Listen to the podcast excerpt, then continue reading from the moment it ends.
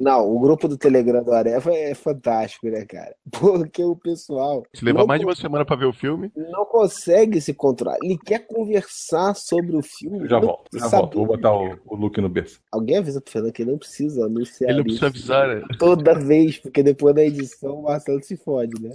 Voltando.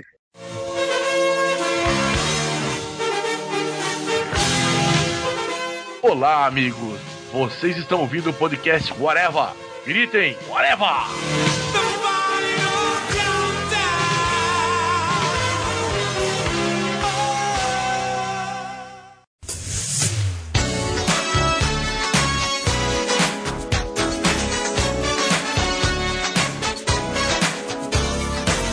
Podcast Forever começando, minha gente. Hoje vamos falar sobre lixo humano. Não, não é sobre meio ambiente, não é sobre lixão, a poluição que o Trump disse que não existe. É sobre como a gente somos, né? Como a gente somos, nesse português bendito, como a gente somos lixos humanos, né? A gente, isso, isso tudo começou com um questionário, né? Com um teste de internet. É, e aí a gente resolveu falar sobre esse tema porque a gente achou um tema interessante e resolvemos discutir sobre isso, né? Meu nome é Marcelo Soares e para falar sobre isso aqui comigo está o senhor Tiago Moura. E eu sou uma pessoa bem pior do que eu pensei que eu era. O senhor Luiz Modeste. Darkwing Duck, eu sou desprezível. O senhor Júlio Cruz. Não quero luxo, não quero lixo. E o senhor Fernando Fonseca. Eu tô me sentindo um paladino aqui. A gente já fez alguns podcasts também alguma vez que a gente fazia mais, mais ou menos isso, né? Pegar um teste, um negócio da internet É. e a gente ia. O da idade mental foi assim. Pois é. E a gente resolveu repetir a dose, né? Então fazer um teste aqui de. Não vamos fazer merchandise, mas vocês devem saber de onde é. Tudo que você já fez ou costuma fazer e não vale mentir, né? Ninguém. Aqui ninguém mente, aqui todo mundo é muito honesto. Fala logo qual é o lugar, porra. Bota o link lá. pros caras. Estamos mainstream agora. Estamos pegando o testezinho do BuzzFeed. É, a gente vai fazer esse teste do BuzzFeed e vai deixar o link vocês, ouvintes, entre lá no site para fazer o teste também e depois dizer seus resultados, né? Será que a gente vai ter algum ouvinte do podcast Areva mais lixo do que o mais lixo dos nossos membros? É difícil, hein? Eu fui 100% honesto. Eu também fui, pô. Pois bem, então a gente vai começar então já perguntando aí, para fazer essa, ver essa honestidade toda, se você já contou um segredo depois de dizer que nunca ia contar, Modeste. Você já fez isso? Quem nunca? Segredo só é segredo, você guarda só pra você. Se contou pra mais alguém, você sabe que vai espalhar. Contou pra mim, no momento vai vazar. Cara, você é uma péssima pessoa, Modeste. Eu, eu confesso que eu já, já fiz isso. Não é algo comum. Mas tem aquele segredo que o cara não aguenta, né? Eu tenho a tática. Eu conheço muita gente em vários lugares diferentes. Então vamos supor, eu conheço o Modeste que mora em Curitiba. Ele me conta um segredo e pede pra eu não contar pra ninguém. Aí eu conto pra alguém, sei lá, de Porto Alegre, que não tem contato com o Modeste, mas eu pelo menos eu, eu dividi aquilo com alguém. Eu não faço isso comumente, dependendo da, da gravidade do segredo. Eu não vou contar realmente se a pessoa se abriu comigo. Mas assim, claro que eu já fiz isso na faculdade. A gente tinha até uma musiquinha pra isso, cara. Que a gente, quando o cara contava o segredo, depois a gente espalhava e falava, ah, uhul, eu não sou baú. Pô, quer guardar, meu irmão? Bota no cofre lá do. Guarda bem a chave e o segredo. É porque tem segredos e segredos também, né? Tem algumas coisas que a pessoa diz que não é bem um segredo. A pessoa diz, não diz pra ninguém, não conta pra ninguém, mas é uma coisa meio, né? Não, eu já contei coisas que eu realmente falei assim, pô, tô sendo escroto de contar essa parada. Por isso que eu marquei. Não é, coisinha boba não conta, né, bicho? Eu marquei essa opção aí, porque eu, já, eu me lembro de já ter realmente, sabendo que era errado e eu falei, né? Devia ter ficado quieto. Você que tá ouvindo, você nunca contou um segredo pra ninguém? Para, vai, fala. Fala Não, um sério. segredo vamos- não pode, não pode contar o segredo dos outros, né? Não, vamos ver o Paladino aí, vai ô Paladino. Vai, Ué, fala. cara, não. Ah, se Quando alguém. Porra, cara. Quantas vezes alguém chegou pra mim, vai falar alguma coisa e pediu, pô, não conta isso pra ninguém? Tá, ué. Mas eu nem nesse- falo com tanta nem- gente assim. Nem nesse Game of Thrones aí que eu tô, tô, tô condomínio, eu tô sindicando. Não. Ué, Ninguém aqui pede pra, pra eu não contar nada. Olha só. Aqui especificamente fala, presta atenção, aqui especificamente fala, contou um segredo depois de dizer que nunca ia contar. Eu nunca disse que nunca ia contar. Nunca prometi, tá certo. É, se você não comprometeu, tá de boa, né? Olha só, essa hipocrisia do Fernando aí. Eu vou confiar mais no Modeste pra contar um segredo do que no Fernando. Eu também acho que eu tô confiando mais no Modeste também.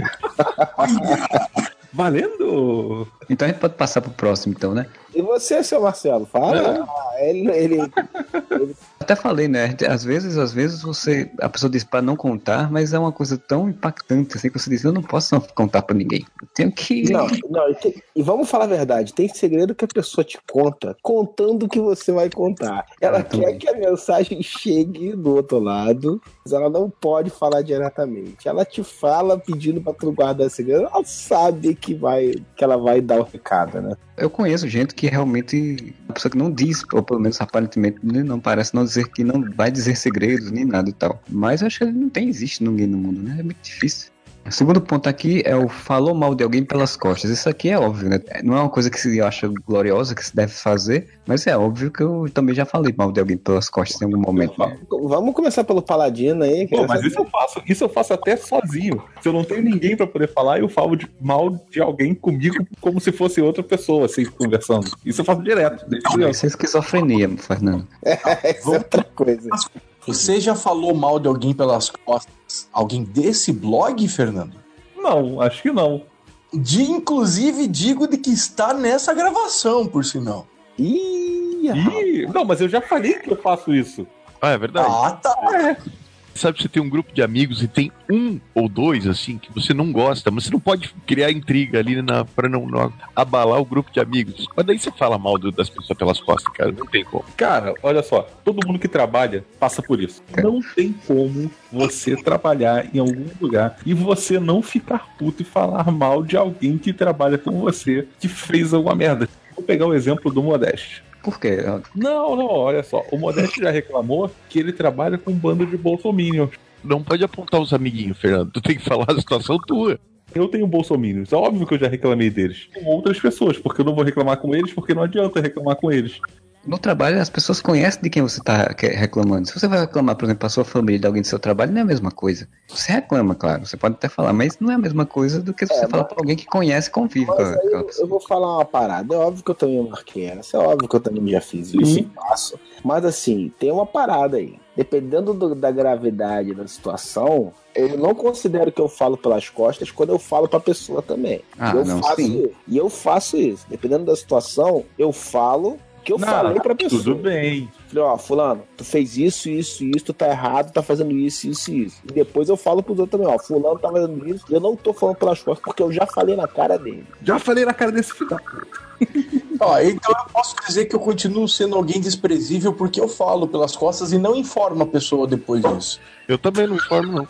Mas eu falo não, pelas costas só pelo peraí. prazer de falar pelas costas. É, o Júlio não tá falando isso. Ele não tá Eu não falando tô dizendo que eu fico dando satisfação pra Sempre. pessoa de tudo que eu falei pra todo mundo, não. Eu tô falando que eu não falo, eu não faço a hipocrisia de fingir que sou amiguinho. Claro que eu faço em determinado nível, mas em coisas realmente importantes, eu não faço a hipocrisia de ficar queimando os outros, falando mal dos outros. Sem já ter falado pra pessoa. É isso que eu falei. Agora, depois eu não dou um relatório, ó. Contei pra fulano, Beltrano, Cicano. Ah, não, né, meu amigo? Tem pessoa no trabalho que eu já falei mal e tal, mas é porque se eu for falar pessoalmente, a pessoa não vai saber lidar e nem vai saber conversar. Ela vai começar a gritar, vai começar a fazer auê. Aí eu digo, ah, então foda-se, eu não vou falar pra você, vou falar pra outras pessoas. E falo mal mesmo, e hoje mesmo já falei de ex-integrante desse blog e vou ficar calado.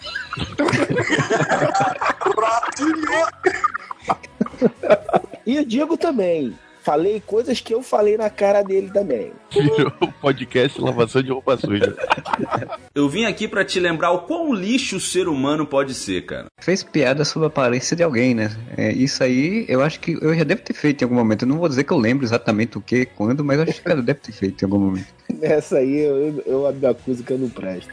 Aí, ó. Eu tenho a costa larga pra falar disso porque eu fui vítima disso a minha vida inteira. Se fazendo de vítima no Então, podcast. por você ser vítima, você pode fazer a vingança, isso é, é- é uma lei. Eu Cara, estou oprimindo o opressor.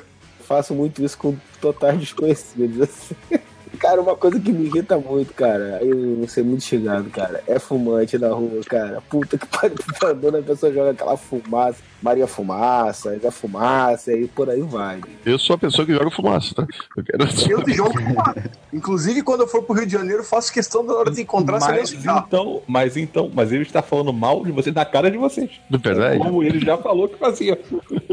Não, se eu não conhecesse vocês eu- e eu visse vocês fumando na rua, passando por mim, jogando fumaça, eu falaria. Conheço vocês tão bem que eu falo na cara. Mas não é aparência. Aí não é aparência, cara. E é atitude. começa a pegar outros atributos da pessoa pra falar junto, entendeu? É, Esse o- porque aí é grupo, né? Provavelmente a pessoa diz, ah, olha lá, aquele fumante lá, tá com todo, todo fedorento, todo sujo, não sei o que, começa, Aquele a- gordo fumante. começa a botar de física. Careca, fumante. Isso. Parece uma chaminé, um gordo fumante, pô. É isso aí, por aí. Aquele, aquele gordo fumante, torcedor patético. Porra. Como que eu chego, não sei aonde? Ah, tá vendo aquele cara que parece o Renato Russo ali? Ah, então vira à esquerda depois dele. É, o, o, o Marcelo já foi usado de referência várias vezes, assim, provavelmente. Ah, não, não só no, no podcast, mas também na vida Do cotidiano. Uma, uma vez, cara, uma vez eu tava, eu já contei isso lá no nosso grupo do, secreto do Telegram, que todo mundo tá perguntando qual é, mas é só interno. Eu tava no ônibus uma vez, eu, eu entrei no ônibus com a minha namorada e tal, não sei o que, ela sentou, fiquei lá em pé e tal. Aí de repente o cara chegou e fez, você parece com o Renato Russo, né? Eu disse, é, só. Morreu cedo, no meu jovem.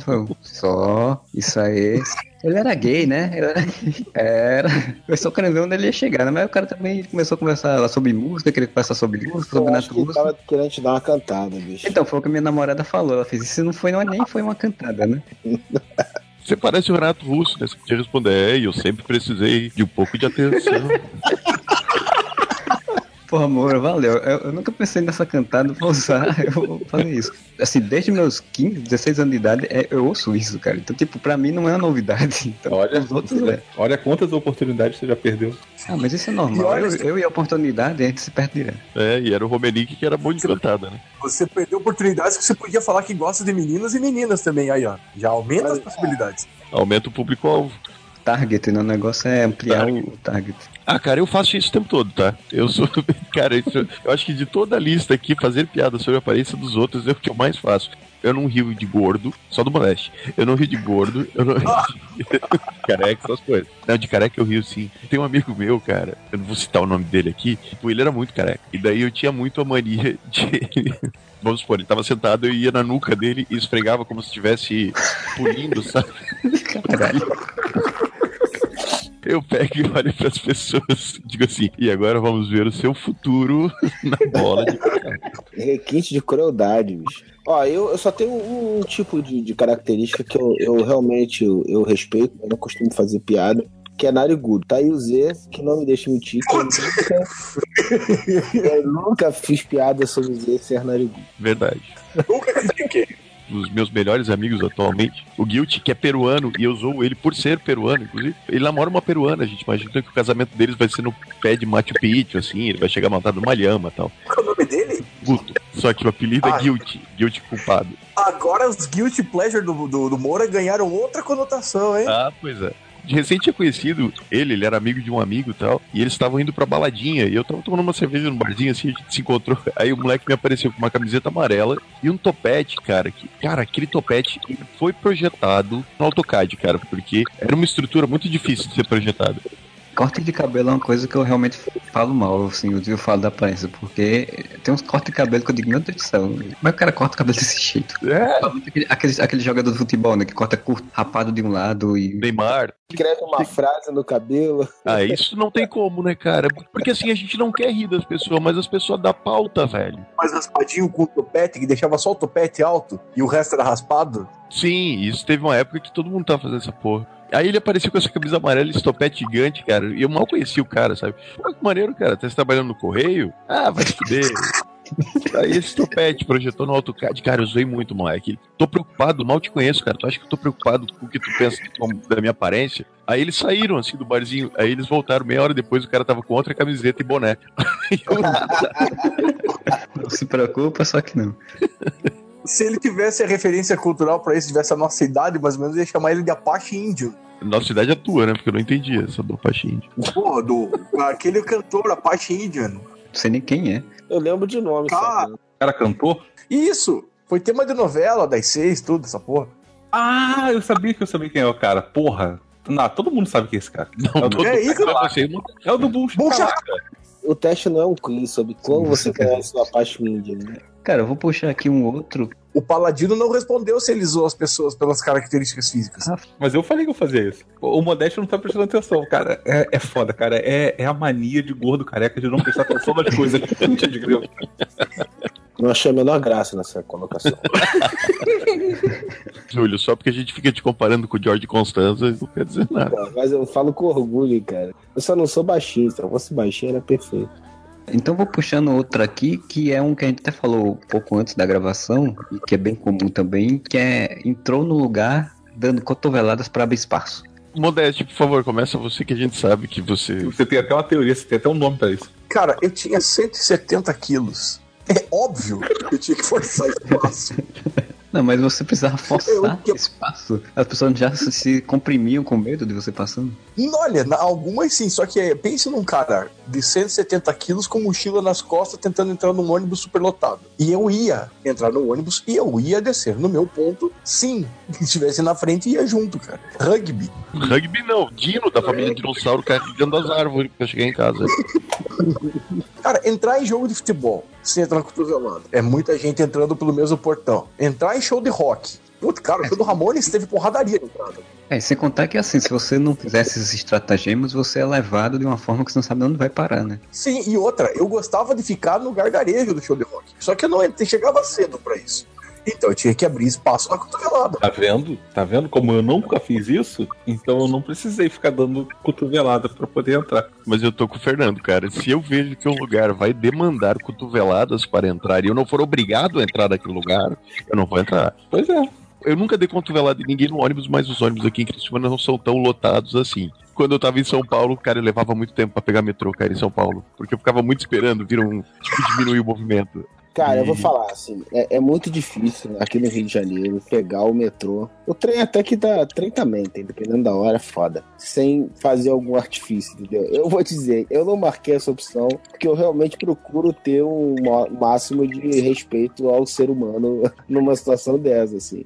Mas em determinados momentos, cara, você nem precisa, bicho. Se você conseguir se posicionar um pouco mais na frente, a onda te leva pra dentro, entendeu? Então você nem precisa se dar o trabalho de, de abrir o espaço. O espaço automaticamente vai ser criado pela turba, entendeu? Sim, mas aí você não precisa marcar porque a culpa não é sua. Não é nada, você tá sendo empurrado. Um dos espetáculos mais deprimentes que eu já vi, cara, do ser humano, e é constante, cara. Puta, é quando é o trem na central do Rio de Janeiro, bicho. Eu entendo que a pessoa, porra, vai pegar um direto que vai soltar lá no caixa prego. A pessoa já tá cansada o dia inteiro trabalhando, que ela quer se sentar de qualquer jeito. Mas, cara, é um espetáculo deprimente. Nos horários de pico, assim, quando junta aquela galera ali na porta do trem, cara, que abre, cara. É um passando por cima do outro, as pessoas caem no chão, correm, um senta no colo do outro. E as pessoas fazem isso achando engraçado, cara. Sem, sem querer menosprezar as pessoas, cara. Mas parece um estudo de boiada, bicho. Parece. Mas é, mas é, parece animal, um selvagem. Parece algo irracional, cara. Parece algo selvagem. Assim, assim. Mas assim, eu, eu me coloco no lugar das pessoas eu entendo, assim. E a pessoa começa a fazer aquilo diariamente, então vira banal pra ela, fica até engraçado. Então eu não tô querendo julgar os outros, mas que é um espetáculo triste de assistir, é, cara. Que eu sempre fui magro, né? Bem magro mesmo. Quando eu era adolescente eu tinha 1,73m e 49kg, então eu voava, né? Com o vento. Então o ônibus lotado pra mim não era tão difícil passar no meio das pessoas. Agora, claro, eu fazia cotovelada, mas usava a mochila, né? Tipo, botava a mochila no meio e saia empurrando uma mochila na- nas costas das pessoas para pessoas abrirem. Como eu falei, cara, quando a gente tá falando de ônibus, que é uma coisa que você é obrigado a, a pegar, né? É até passível de compreensão. Você tem que abrir o teu espaço ou fazer que nem o, Júlio, que é uma pessoa consciente, não faz isso. Ele simplesmente ocupa um espaço que lhe é dado pela turba, né? Mas show, cara. Se eu for num show, velho, eu nunca vou ficar na fila do gargarejo. Todos os shows que eu fui, eu nunca fico na fila do gargarejo. Há pouquíssimo tempo atrás, agora na metade do ano, tem um, evento aqui na cidade, que é um carnaval de inverno, que é uma grande festa fantasia, sabe? Boa parte da cidade vai, é bem legal tal. Só que imagina o seguinte: aquele comportamento de manada. Todo mundo tem que ir pro lo- local ao mesmo tempo, todo mundo tem que chegar no estacionamento ao mesmo tempo, todo mundo tem que ficar fazendo esquenta no estacionamento ao mesmo tempo, e todo mundo tem que entrar no clube ao mesmo tempo. Então você tem filas em todos esses momentos. Velho, eu sou o cara que ou vai muito cedo ou vai muito tarde pra não pegar fila pra chegar no local. E desse ano, quando eu vi aquela turba se empurrando numa fila que não era mais fila, era só uma maçaroca humana tentando se empurrar a porta dentro, eu parei do lado do cachorro, do carrinho de cachorro quente e perguntei: vende cerveja, amigo? Ele vendo, então é aqui que eu vou ficar até essa turba desmanchar, cara. Eu levei uma hora a mais pra entrar do que os meus amigos, mas eu entrei quando não tinha mais a turba de Walking Dead tentando invadir o local, sabe? Mas Essa- você entrou inteiro. Inteiro, exato, sem me incomodar minimamente. E gastando muito Pois menos é. comprando cerveja a 4 reais do carrinho de cachorro quente, não a 8 dentro do clube, né? Ô, Moura, deixa só para os nossos ouvintes queridos saberem qual foi a fantasia que você foi? Fui de Star-Lord. Comprei uma máscara do Senhor das Estrelas e uma jaqueta caramelo e fui de Star-Lord. Eu vim aqui pra te lembrar o quão lixo o ser humano pode ser, cara. Próximo também tem, eu sei que já tem alguém que vai ter uma história interessante, porque é- pode ser um lixo humano se você furou fila, né? Mas depende da, da furada de fila, né, Fernando?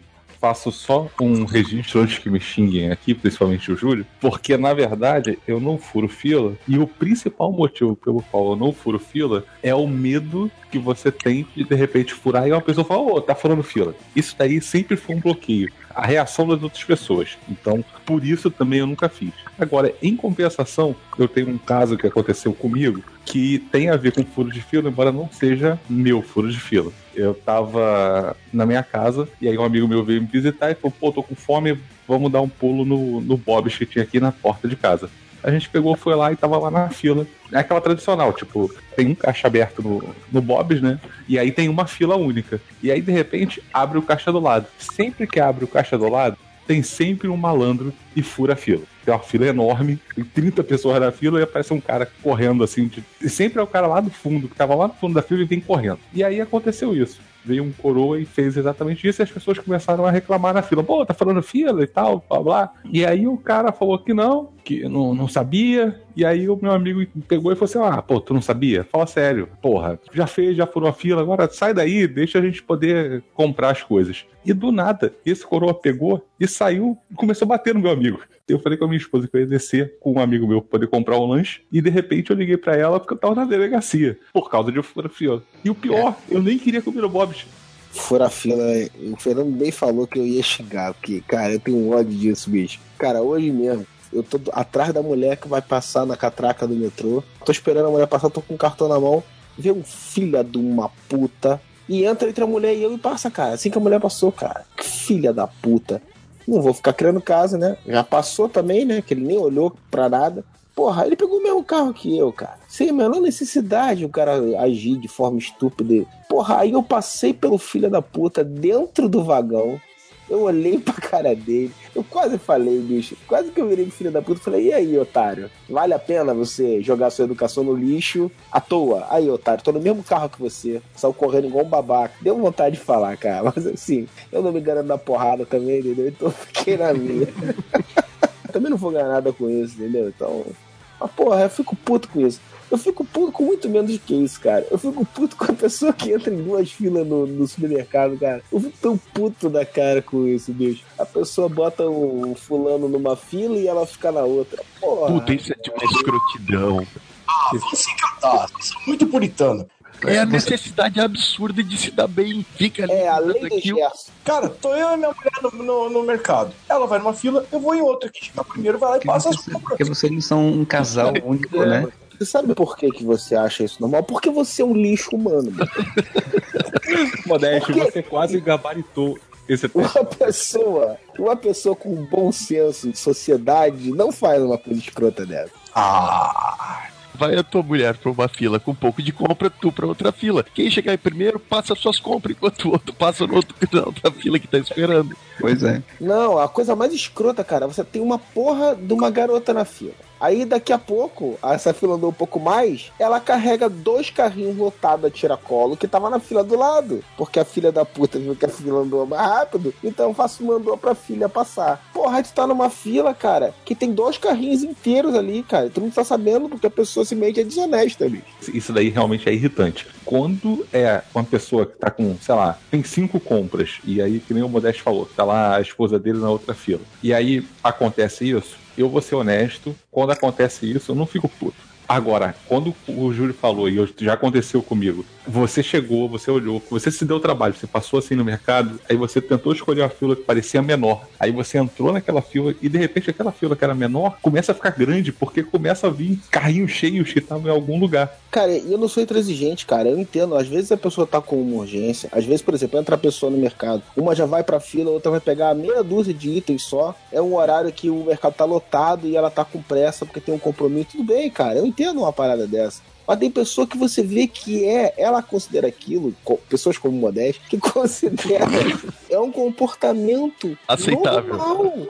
É um comportamento normal. Ela se dá bem cinco segundos, sei lá, dois minutos que ela vai ganhar da fila e foder uma pessoa que tá ali, que vai esperar ela passar dois carrinhos inteiros. Porque se ela ficasse na outra fila, aí a diferença de uma pra outra geralmente é ridícula.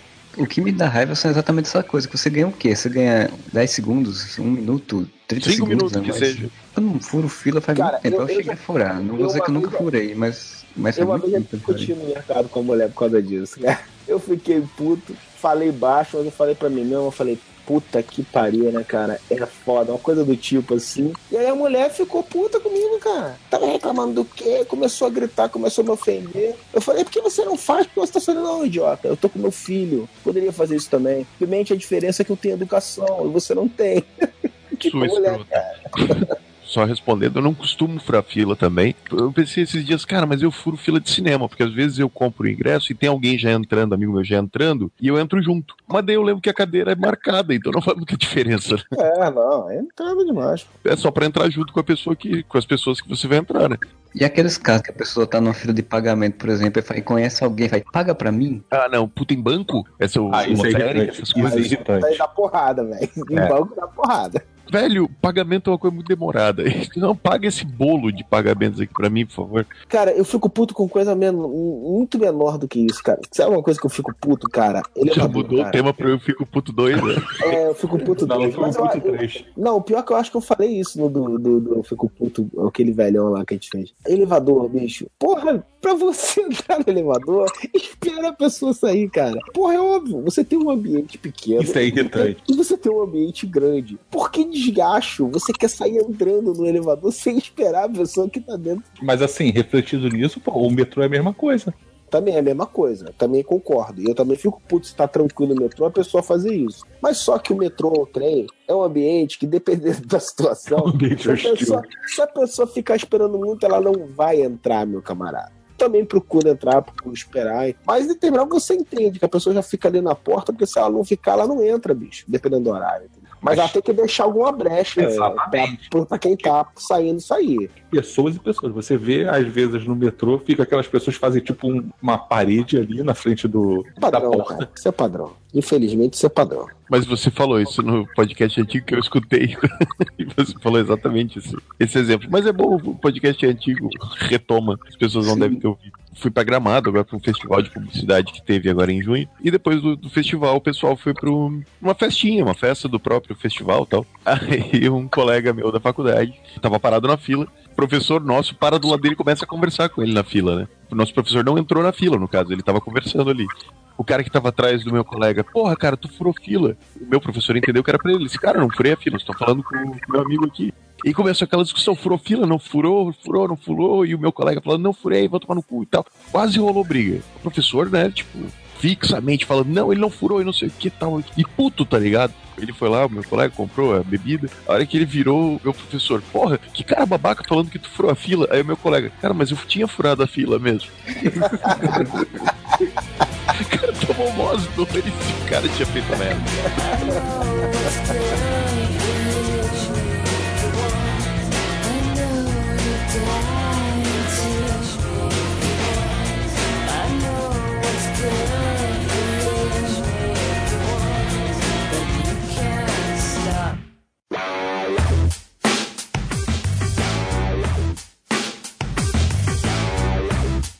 Ah, cara, o, o seguinte aqui, que é básico, mas é foda, velho. É muito comum. Jogou o lixo no chão, já tô marcando. Infelizmente eu evito. Mas, primeiro, é um grande problema, não sei se os ouvintes sabem, mas eu sou fumante e o Modeste tá aqui.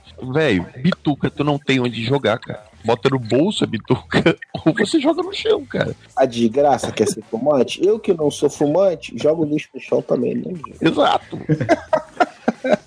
Cara, eu tenho que dizer que, assim, quando eu era adolescente, eu era meio babaca nesse sentido, que tu usava aquele belo discurso escroto de classe média alta, né? Ah, tem gente que paga pra limpar. É, exato. Se não jogar no chão, não vai ter quem limpe, então vai ter emprego, essa coisa e tal. Desculpido, cara. Eu estou sujando a cidade, eu estou contribuindo para essa sociedade. Graças a mim, os garis existem. Pois é, era muito babaca isso, mas depois eu parei de fazer isso. Eu acho, hoje eu sou muito angustiado com essa coisa de lixo. Eu não consigo jogar lixo no chão e Cara- fico muito angustiado quando vejo gente jogando. Eu não jogo descaradamente. Eu seguro pra poder jogar numa lixeira, mas eu também fico puto da cara que tem lugares que não tem um. Porra, tu anda um quilômetro na porra da rua e não aparece uma lixeira, cara. Fico puto com isso. Dependendo da situação.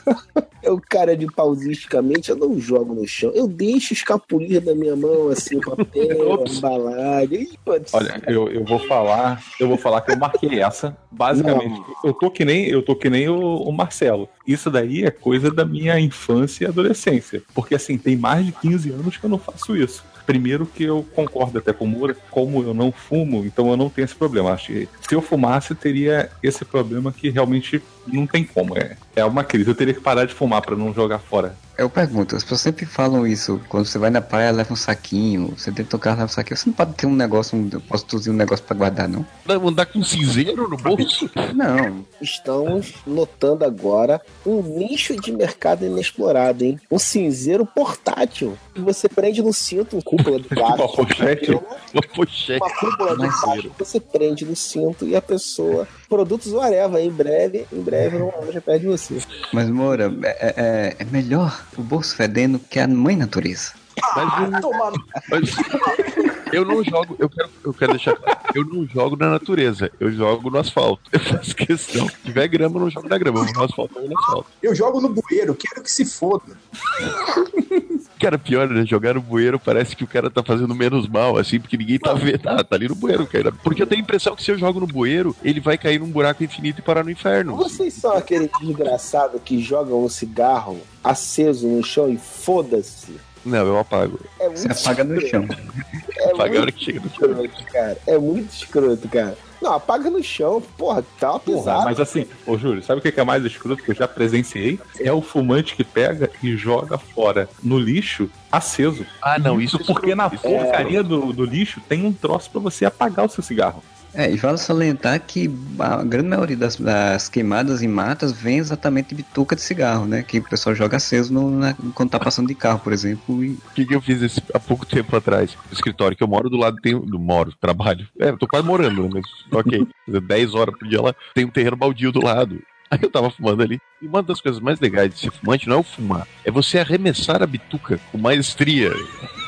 Sabe, longe, assim. É muito legal fazer isso. É quase um esporte olímpico. Aí. Ou seja, você entope seu pulmão de fumaça, seu simples prazer de brincar de basquetinho no final. Exatamente. Aí eu arremessei. Mas eu nem me toquei, eu só joguei. Quando eu joguei, eu vi que caiu no terreno baldio do lado. Aí tem tipo uma grade separando o nosso terreno do terreno do lado. E caiu em cima de um monte de mato seco, sabe? E o, o cigarro tava aceso. E daí eu vi que começou a levantar uma fumacinha. E começou a me dar um desespero. Porque o caralho, eu vou fazer uma puta queimada agora, né?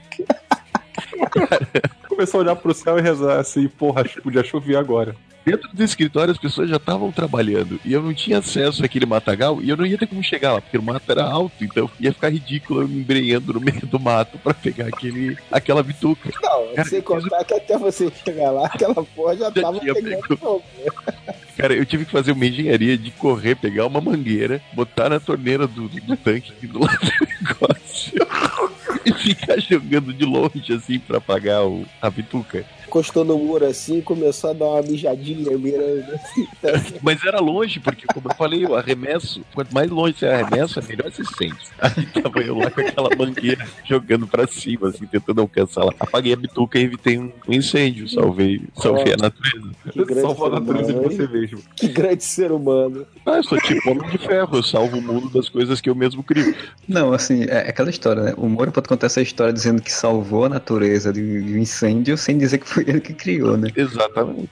Olha que altruísta aquela pessoa se dedicando para apagar uma pequena chama que poderia. Foi ele que fez a merda. Eu era muito porco, mas não é na adolescência, não. Eu vou botar ali até ali na casa dos 20, eu ainda, sei lá, na praia, jogava coisa no mar, assim. Era muito escroto. Eu melhorei. Eu aprendi a não fazer isso. Agora é só Não era na de cigarro. adolescência, não. Foi mês passado, né? Não, na casa dos 20, eu não tô mais na casa dos 20, tô na casa dos 30.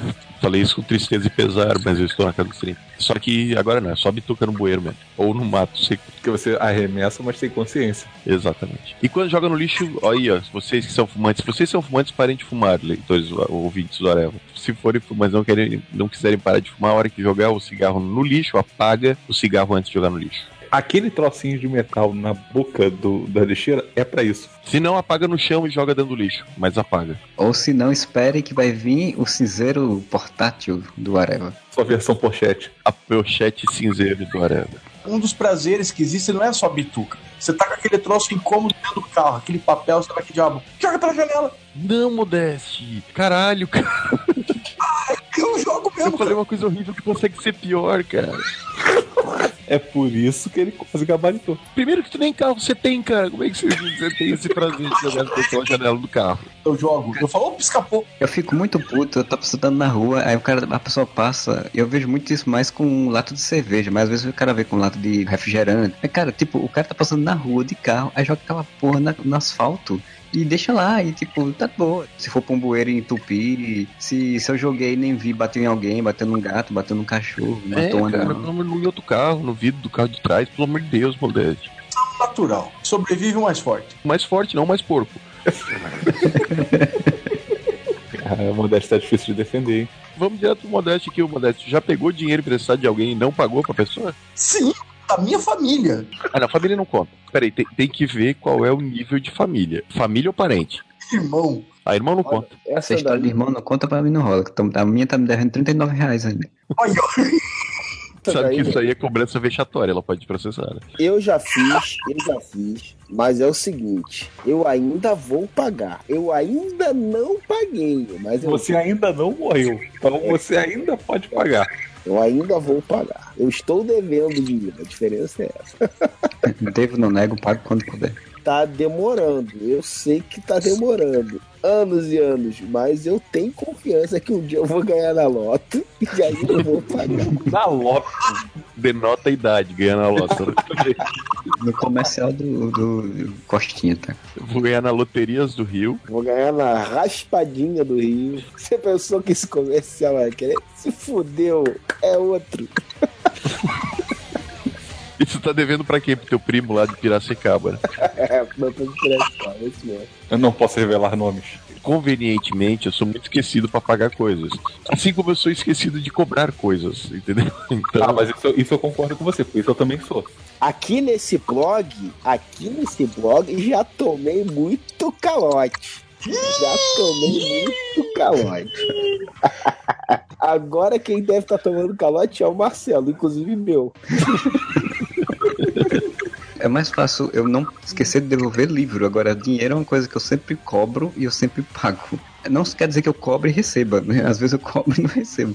É uma coisa que eu não gosto de dever dinheiro. tem certas pessoas, não, não sei se na vida de vocês também, mas tem certas pessoas que você tem um convívio tão grande, eu não tô falando de pai e mãe, mas tipo amigo, amigo, que você sai com mais, muita frequência, e que é aquele negócio assim, ah, paga isso aqui pra mim, depois eu te pago. Eu nunca lembro que eu falei isso Sim, eventualmente, sabe? sim. É, valor pequeno ainda vá, né? Mas você, 500 reais. Tipo, você fala, não, Ah, paga não, 500 reais ah, aqui. eu nunca pedi 500 reais pra ninguém, né?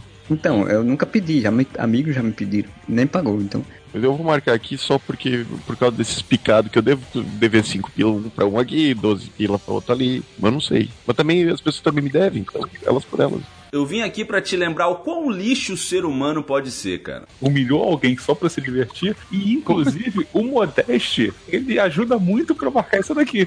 Todo podcast você faz isso, que se o Modeste Então, tiver presente, Exatamente. o Paladino. Por isso que eu tô falando que eu marquei essa. Essa eu marquei. O Modeste tá aqui pra poder dizer que eu tenho que marcar essa. Pelo É menos isso, um pouco de coerência, né? Ué, mas eu sou uma pessoa coerente. Eu marquei as últimas três. Qual é o- a linha tênue que O separa o zoar e humilhar? Como eu não quis entrar nisso, eu falei, então tá, eu tô marcando. Tu humilha mesmo, Fernando. Essa aí, essa fica bem explícita. A tua tá bem longe da linha tênue, assim. né? Já raspou a linha tênue, arrebentou a linha tênue. Meus coleguinhas, me ajudem. Virar uma lata de lixo cheia na cabeça de outra pessoa pode ser considerado humilhar pra se divertir? Eu acho que passou um pouquinho da linha tênue. Eu também acho que passou muito da linha tênue. Passou um pouquinho, uns 4 quilômetros da linha tênue. É, Eu não acho que passou tanto 4 quilômetros, não, porque foi bem próximo aqui. Eu já te pedi desculpa, Fernando, várias vezes. E eu já falei que eu desculpo, mas eu lembro. Ah, A gente desculpa, mas ran- o rancor, né? Eu posso per- desculpar, esquecer jamais, né? Cara, eu vou dizer que eu, nunca fiz humilhação pra me divertir, porque geralmente eu era quem a pessoa que era humilhada pra diversão dos outros, né? Então, eu- quando eu era adolescente, uma vez eu até conversei com o Zé sobre isso, porque o Zé ficava falando das que ele era o, o que fazia bullying, né, com o povo. O Z agora que é todo, ah, eu sou da academia, sou jiu-jiteiro. Cara, o Z era um, um chassi de grilo, cara. Como é que ele conseguia fazer bullying com alguém? Sempre falou que fazia bullying com o povo, não sei o que, e achava engraçado dizer, Zé, eu nunca achei engraçado isso, porque tipo, era eu que fazia sofrer isso, então eu não achei engraçado. Quando eu conheci o Z, cara, foi, foi no metrô de, da, da Vila Mariana. Eu quase dei um tapa nele que eu pensei que era um mosquito, velho. Nossa. Falando em bullying, tu falou que, que sofria o bullying, né, Marcelo? Isso. Então, mas é porque tu não tinha técnica. Fazer o que eu fiz. Sabe o que, que você faz quando você. Caralho, que esse vai ser um podcast de mais mau exemplo de todos, né, cara? Ah, quando você é a presa, você tem que achar uma presa menor que você pra poder Ah, mas isso é atiçar o padrão. cateia. No colégio, basicamente é isso que as pessoas fazem. Escroto porque ele tá tentando não ser o, o alvo, né? Eu era o, o magrelo de óculos, orelhudo, que gostava de quadrinhos, então, tá? E que não jogava futebol. Então, o alvo, né? Quarterback, né? Da, da sala. O que que você faz, velho? Se eu era o magrelo de óculos, orelhudo, que lia quadrinhos, eu tinha que, de uma certa forma, apontar rage para o gordo, que também gostava de quadrinhos. Cara, o pior, é, o pior é isso, né, cara? O cara ainda é filho da puta, desunido, completo. Meio do seu próximo ali. Não, não, ele não é desunido. não. Ele não é desunido porque ele falou que tinha que apontar o alvo para o gordo. Sim, e eu era magro. Exatamente. Gente, isso é, isso é uma coisa horrível, tá? Eu não me orgulho disso, de verdade. Mas eu me livrei do bullying quando esse meu colega aqui, eu não vou citar o nome dele aqui, obviamente, coitado, mas ele chegou na, na sala e eu fui correndo, peguei a alça da mochila dele e puxei com tudo pra trás. E não só puxei, como rasgou a mochila do moleque. Ele caiu sentado, com a mochila toda arrebentada e caderno voando pra todo quanto é lado. Todos os bullies do colégio apontavam rindo, sabe, desesperadamente, ah, se fudeu, kkk. E eu fui alçado a herói, só que ao mesmo tempo eu me senti a pior pessoa do mundo quando eu fiz aquilo. Eu fui correndo, tipo, cara, e comecei a ajudar ele a juntar os cadernos, assim. Nem a merda já tava feita, né? Aí não tinha mais o que se fazer. Eu olhei pro abismo, o abismo olhou de volta pra mim. Sua alma já, já estava perdida. Virou meio que costume, cara. O coitado do Bulinaldo. Como é que é o nome? o Bulinado, falei. Bullying, não. O coitado do Bulinaldo, ele levou um taco de beisebol pra sala e disse que quem zoasse ele, ele ia dar um taco de beisebol nas costas. Aí, quando ele tava esperando o pai dele voltar, eu aproveitei que ele não tava prestando atenção, peguei o taco de beisebol e deu nas costas dele. Porra, amor, tu tem certeza que tu se arrependeu da primeira vez, cara? Eu me arrependi da segunda também, porque ele caiu se buchando no chão e eu fiquei com medo de ter matado ele. Não, tu foi realmente escroto, bicho. Com 11 anos, gente. Com 11 anos você não é uma pessoa. Você não tem discernimento sobre isso. Mas eu humilhei pessoas só pra me divertir. Na verdade, não foi pra me divertir, foi pra me defender. Justifica Mas eu- tudo, parabéns. E você, Modeste, já humilhou alguém para se divertir? Porque você está aí me criticando? Quem nunca? Aí é que está a questão. A pergunta pro Modeste tem que ser: você já humilhou alguém só pra se divertir hoje? É. Não, gente, olha só. Todo mundo já sabe que o Modeste praticamente gabaritou esse teste. Ele estava me, me julgando até agora. Mas como você fez isso? Porque que ele fez, todo mundo já sabe. Esse aí pro Modesto se encaixa com o outro que é, fez alguém chorar, né? E tipo, duas coisas juntas. Ou Cara, você era de torcida organizada. É impossível você não ter humilhado alguém. na selva, ou você come ou você é comida. Tem essa, velho. Como é que é? Na sauna ou você come ou você é comigo? Então, às vezes você tem que tocar pesado o olho e às vezes as pessoas não levam na brincadeira como deveriam. E choram, e se sentem mal. Como deveria. Ou seja, você esculhamba com a vida da pessoa e a culpa é dela de ter se ofendido. Né? É mimimi. Porque agora tudo é bullying. Agora tudo é bullying. Só no meu eu dei um tempo, soco na cara do cara, o cara caiu no chão chorando. Isso é bullying. Não foi por soco, Marcelo, às vezes foi só de falar mesmo, de zoar mesmo. Ah tá, achei que não foi por soco, eu fiz foi só pontapé, foi só uma facada. Então. Não, o que vai, vamos pra outra então, já que não foi por soco. Porque como você quase gabaritou, você deve ter marcado se já deu rasteirinha nos outros. Óbvio. Vocês nunca brincaram de hoje não? Hoje não. Então, Na verdade, nunca. O que que é hoje não? tratar hoje não é você combinar com a pessoa, fazer o trato de não. E da próxima vez que você vê a pessoa, você pode descer-lhe a porrada pra ela não. Isso é uma brincadeira? Do ponto de vista que eu tô tendo aqui, cara, não me parece muito divertido.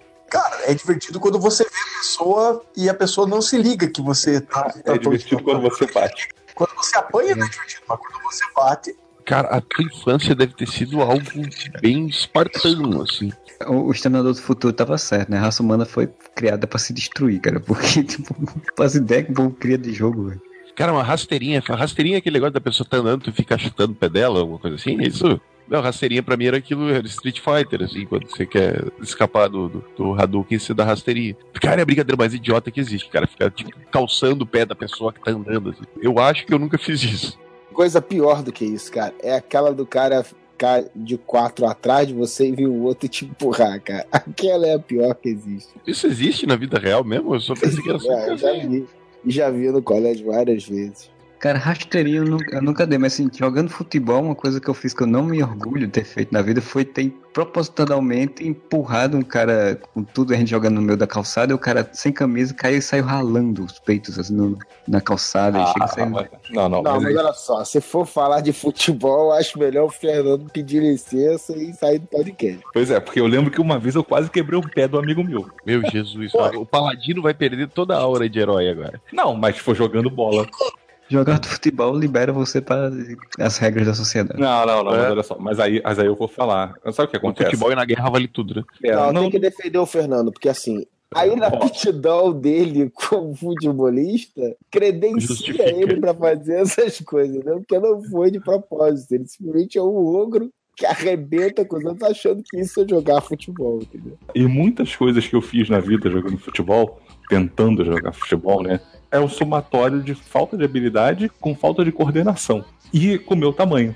Dá pra se dizer que uma vez eu joguei uma pessoa na parede no futebol. Isso aconteceu. Mas por que, que eu joguei a pessoa na parede? Porque eu tava correndo de um, de um lado, a pessoa tava correndo do outro e a gente se chocou. Só que assim, eu era muito maior do que o cara, o cara voou na parede. Mas assim, não foi culpa minha. Nossa, peguei, dá uma ombrada no cara. Não, O cara me deu uma finta por baixo das pernas uma vez. Na outra jogada, ele veio pra cima de mim e eu quebrei a perna dele numa, numa- no, no- no carrinho. Caralho, cara. Esporte mata, é a única coisa que eu consigo tirar Ó, disso. aí, ao meu serviço aqui, pra poder tentar levar ao meu lado, eu quase quebrei a pé do amigo meu, deixei o pé dele inchado, mas eu automaticamente me expulsei da pelada. Porque eu me senti mal. Porque, na Aham. verdade, é o que eu tô falando. Foi um dos casos em que, na verdade, não foi uma coisa assim, pô, premeditada, alguma coisa assim. Foi mais ser estabanado, ser grande e, ruim. desajeitado. Exato, e ruim. Eu compartilho a situação do Fernando e há várias vezes eu também já, já fui expulso, entendeu? É por isso que eu não jogo muito futebol, porque assim, meu nível de aproveitamento de não chegar ao fim da partida é muito grande.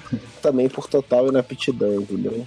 Ah, no meu caso não é por inaptidão, não, que até jogava bem, é porque eu era zagueiro e aí eu ia naquela vontade exatamente de derrubar a pessoa. E eu- só que, tipo, não era eu vou chutar a bola e tal. Eu ia com a vontade de como assim como modesto, só que o modesto foi na vingança, né? Eu ia só pra poder impedir a jogada. Ia empurrando o cara, ia jo- jogando, a- metendo a pesada pra quebrar a canela e tudo.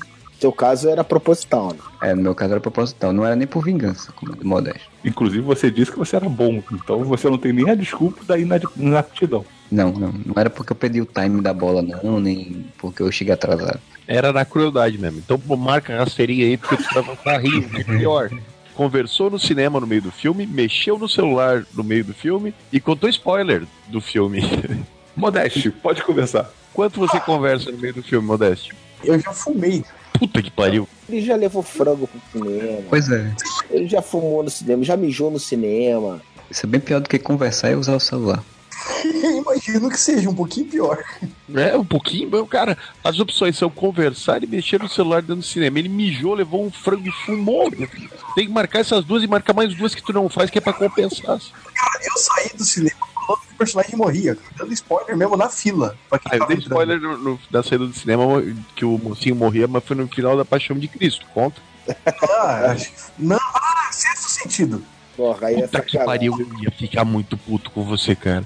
Depois eu saí falando, porra, mas o Bruce Willis tá morto desde o começo, que merda. Caralho, você é uma pessoa muito escrota, Modeste. Que lixo, mano. Cara, eu lembro de já ter feito isso da fila aí, quando eu era bem moleque, assim, não me lembro qual filme, mas eu lembro que uma vez eu fiz isso. Conversar no cinema eu fico puto da minha cara, bicho, com isso, cara. Porra, eu fico puto, cara. Eu entro no cinema, eu quero ver um filme, cara. Eu não gosto de ficar com de papinho no cinema. Não, Mas papinho no cinema é uma das coisas mais irritantes que existe. É, eu fico eu, eu, puto com certas pessoas que quando vão no cinema quer ficar batendo papo no meio do filme. Você não acha isso escroto, Fernando? Eu acho, por isso que eu marquei. Por isso que eu marquei essa daí, conversou no cinema. Cara, o pior é que assim, eu também não gosto de conversar no cinema, mas às vezes você tá acompanhado com as pessoas que as pessoas exatamente insistem em conversar. E aí, tipo, o que, é que você faz? Você fica calado só ouvindo a pessoa conversar e você fica com vergonha pela pessoa e tentando Eu normalmente falo cala a boca e assiste o filme. Teve Mas uma tem vez que eu escolhei uma sessão de cinema totalmente com meus colegas, mas não era no cinema, né, cara? Era na sala de vídeo da escola, então não conta. Ah, não, né? daí foda-se. Cara, o diálogo que eu queria dizer eu- é quando, por exemplo, eu acho que eu fui ver o Guerra Civil, algum filme dos Vingadores. E, meu, tinha duas meninas, ou três meninas, adolescentes ali, 12, 13 anos, bancos de trás da gente. E, cara, toda vez que aparecia Thor, Capitão América, meu, essas meninas, ai, ai, mas ele é o mais lindo. Não, o mais lindo é o fulano, o mais lindo não. O Chris Evans é mais lindo. E, cara, é o filme inteiro. O filme Cara, insuportável. A pessoa se levanta e faz, pronto, decidam agora, caralho. É qual mais lindo e para de calar. Cara, falar, mas o pesadelo do nerd no filme de super-herói é o Bazinga Sabidão, que acha que tá sabendo pra caralho. Puta. Ah, isso sempre tem, cara. Aí O começa a falar um monte de coisa errada, um monte de merda. Não, ah, fica- esse cara aí é aquele que fez. Não, filha da puta, não é, cara. Cala a boca, você tá falando merda, cara. O bazingueiro é o que vai lá e fala daqui a pouco tá não, porque o Wolverine depois ele pega e entra pra Liga da Justiça.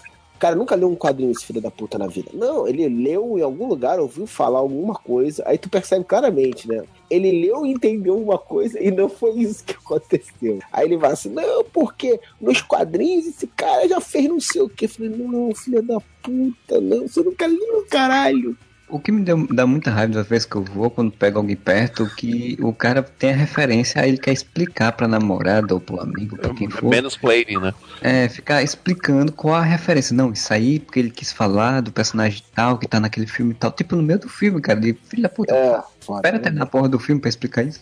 Uma amiga minha, fomos todos, e ela levou o filho dela, de tem 10 anos, o Nicolas, pra ver Guerra Civil. Aí, só que essa minha amiga, ela foi levar o filho, e ela não tem nada de quadrinho, sabe? Durante o filme, aparece o Gavião Arqueiro, uma cena que aparece o Gavião Arqueiro, ela vira pra amiga dela, que é madrinha do, do Nicolas, e pergunta, esse é quem? Só que nisso elas já elas já estavam meio que conversando, sabe, algum tempo, e o menino já tava muito puto da conversa da mãe e da madrinha. Quando ela pergunta, esse é quem? Ele virou pra trás e disse, mãe, se você não sabe quem é o Gavião Arqueiro, você não deveria nem estar aqui. Aí ela ficou quieta. O Gavião Arqueiro, hein? Tirou onda, hein? Quando apareceu o Homem-Aranha, ela assim pra. com madre dela, né? Que é a madrinha do filho dela. Esse é o Homem-Aranha? Aí ela é. E como é que ele tem poderes? Ele foi picado por uma abelha? É Aí o. Nicolas virou novamente pra trás, mãe. Aí ia ser o Homem-Abelha. Nicolas, sou seu fã. Cara, eu sou muito fã do Nicolas, cara. Um amigo nosso que é o marido da madrinha do Nicolas. Ele não é padrinho porque quando o Nicolas nasceu eles não namoravam ainda. Ele inventa, já vamos fazer um piquenique, não sei onde. Ele fez um piquenique no inverno, na beira de uma represa. Foi um inferno, frio pra cacete. Sabe? Ele tentando assar, acender a churrasqueira, tava vendo. Só merda. Aí a gente voltando no carro e ele tentando agradar o Nicolas, né? Aí ele, e aí, Nicolas, gostou do passeio? Aí o Nicolas, não. Como não, cara? Foi mó legal aí, não sei o que, dia diferente. Ele, tá frio.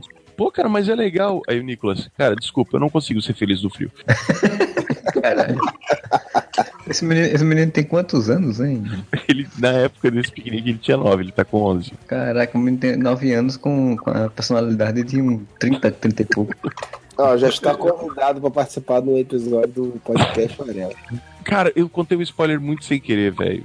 Quando eu não assisti. Não, não, não, mas, a- mas aqui tem a lista. A lista está dizendo, contou spoiler de propósito. Mas porque foi assim, eu não assisti, eu comecei a assistir Game of Thrones, vou repetir o que eu falei no, no podcast da semana passada. Mordi a língua estou assistindo Game of Thrones. Só que eu comecei a assistir Game of Thrones na sétima temporada. Até então, eu só sabia o nome de um personagem, Jon Snow, que era o que todo mundo falava. Aí no final ali, acho que da quinta temporada, estavam meus amigos que assistiam Game of Thrones empolgadíssimos. Ah, último episódio, agora domingo, o que, que vai ser? E bababá. Aí eu assim, ó, gente, o Jon Snow morre, tá? Só que eu falei isso porque era o único nome de personagem que eu conhecia. Foi logo o quem? E o que, que aconteceu naquele episódio? Ele morreu. A sorte é que ele voltou depois, porque senão ia ser muita filha da putice minha. Como assisto, as eu assisto muita coisa direto, eu tenho amigos meus que demoram mais pra assistir, aí eu acabo comen- querendo comentar, não, antes de comentar, acabo dando spoiler. Eu falo assim, eita, pô, depois que eu me toco, né? Tipo, eita, cara, desculpa aí, tu não viu isso ainda não. Grupo do Telegram do Areva é maravilhoso, né, cara? Porque o pessoal vê as paradas e quer conversar com as outras pessoas que vi- viram. Ele não tem a capacidade de chamar a pessoa numa conversa paralela, não. Ele faz questão de conversar no aberto com todo mundo. Aí fica tentando, né? Falar Só coisas assim. eu, eu vou te corrigir. Ele. Não é que o pessoal vê, o pessoal Z a parada É, exato, exatamente, exatamente. Aí fica tentando falar de um jeito que acha que não tá falando, mas tá falando. Eu não ligo, não, cara, mas assim, sempre cago pra spoiler, cara. Eu nu- nunca ligo. Embora eu reconheça que tem, tem situações que, pô, realmente matam o o filme. Opa, tem spoiler, ele tem Tipo, spoiler, né? é, tipo, tipo do. Tipo do seus sentidos. Você acabou com o filme, né, cada pessoa. Vai dar um spoiler, sei lá, do Titanic, igual o final, afunda. Porra, foda-se É, agora. É, pois é. Mas, porra, aí eu falei, caralho, isso é óbvio que isso é spoiler, cara. Tu já tá contando um negócio aí, cara. Pô, já sei que aconteceu fulano, não sei o que, não sei o que. E, pô, é. né, né, Porra, assim, caralho.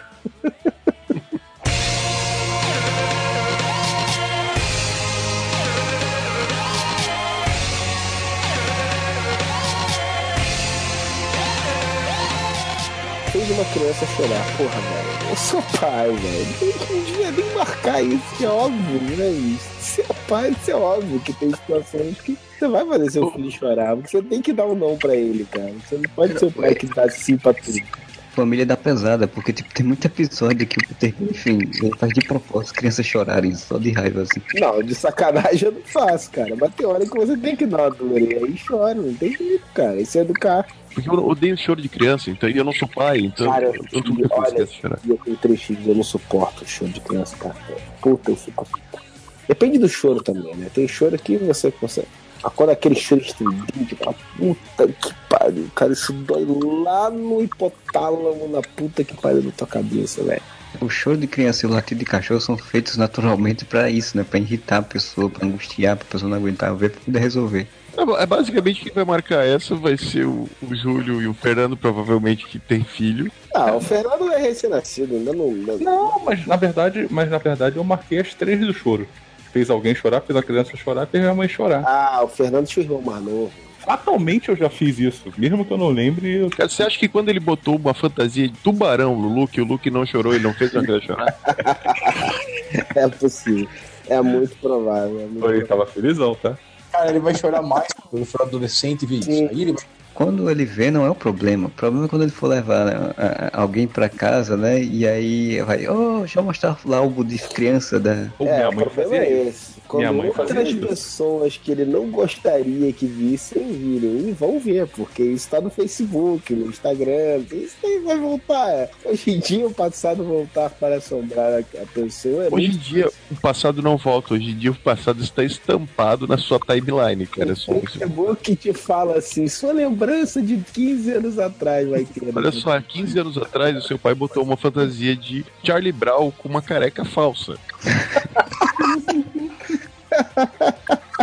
Eu marquei só que eu fiz alguém chorar e eu fiz a minha mãe chorar. Porque todo mundo já fez a própria mãe É, chorar. claro. Ah, sim. Raiva pra mundo É, o que eu tô falando, essa daí, essa daí eu marquei as três porque, cara, não tem como. É, fazer alguém chorar, às vezes você faz até sem querer, né? De propósito, não de é. criança, propósito, eu não lembro se eu fiz. Ó, de criança, eu não só fiz chorar, como eu já criei uma crise entre famílias por causa disso. De que, eu pensei que, que o Fernando ia falar assim, que de criança eu não só fiz chorar, como eu dei uma moca na criança. Não, então. Então, mas espera aí que eu vou falar ainda o que aconteceu. Eu ainda não contei a história. Eu sou mais velho que o meu irmão, né? São oito anos de diferença. Tinha uma, uma garota que que estudava comigo, que os nossos pais eram amigos e tal. E aí nós tínhamos a mesma idade, né? Ela era um ano mais velha. E ela tinha um irmão que rodava na mesma idade que o meu irmão também. Só que tinha uma diferença no caso dela, que era o seguinte: como ela era mulher, o irmão dela era menino, o que acontecia? Na casa dela, o irmão podia fazer tudo o que ele quisesse. Tudo o que ele quisesse ele podia fazer e ela tava sempre errada. Beleza. Aí eles foram lá pra casa e tal, estavam lá brincando e tudo. E esse molequinho tava brincando com o meu irmão. Não sei se aí tem tipo de coisa, mas aqui antigamente vendia em feira, era um walk-talk, dois negocinhos de plástico, né? E tinha um cabo de plástico assim, rodando, sabe? Entre os dois, sabe? Ligando, tipo uma mangueirinha. É, o telefone sem fio, né? Como Isso, tipo um telefone sem fio, mas você comprava. Isso daí vendia em feira. telefone de lata, só que não é com lata. Isso, tava os dois brincando lá e tudo de boa. E aí eu tava lá, aí a garota também tava lá, mas assim, tipo, conversando e tal. E aí os dois estavam brincando com isso. E esse moleque começou a bater no meu irmão com essa mangueirinha, tipo, batendo usando de chicote.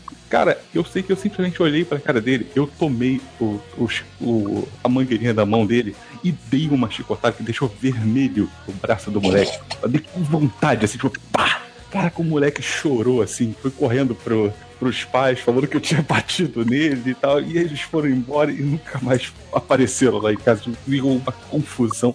Eu não me arrependo, não. Ele mereceu. Eu também não era adulto, eu era criança também, né? Da criança, quanto? Você era 8 anos mais velho. Teu irmão tinha 18, mas ele então, 10, onde eu era Uns criança. 12. Não, devia ter uns 12, 13 anos. Ah, beleza, ele continua tendo 5, no caso. Sim, mas olha só, ele tava batendo no, no meu irmão. Eu peguei e defendi o meu irmão. Ah, o Fernando com o tempo melhorou, né? Ele nunca agrediu colegas de trabalho.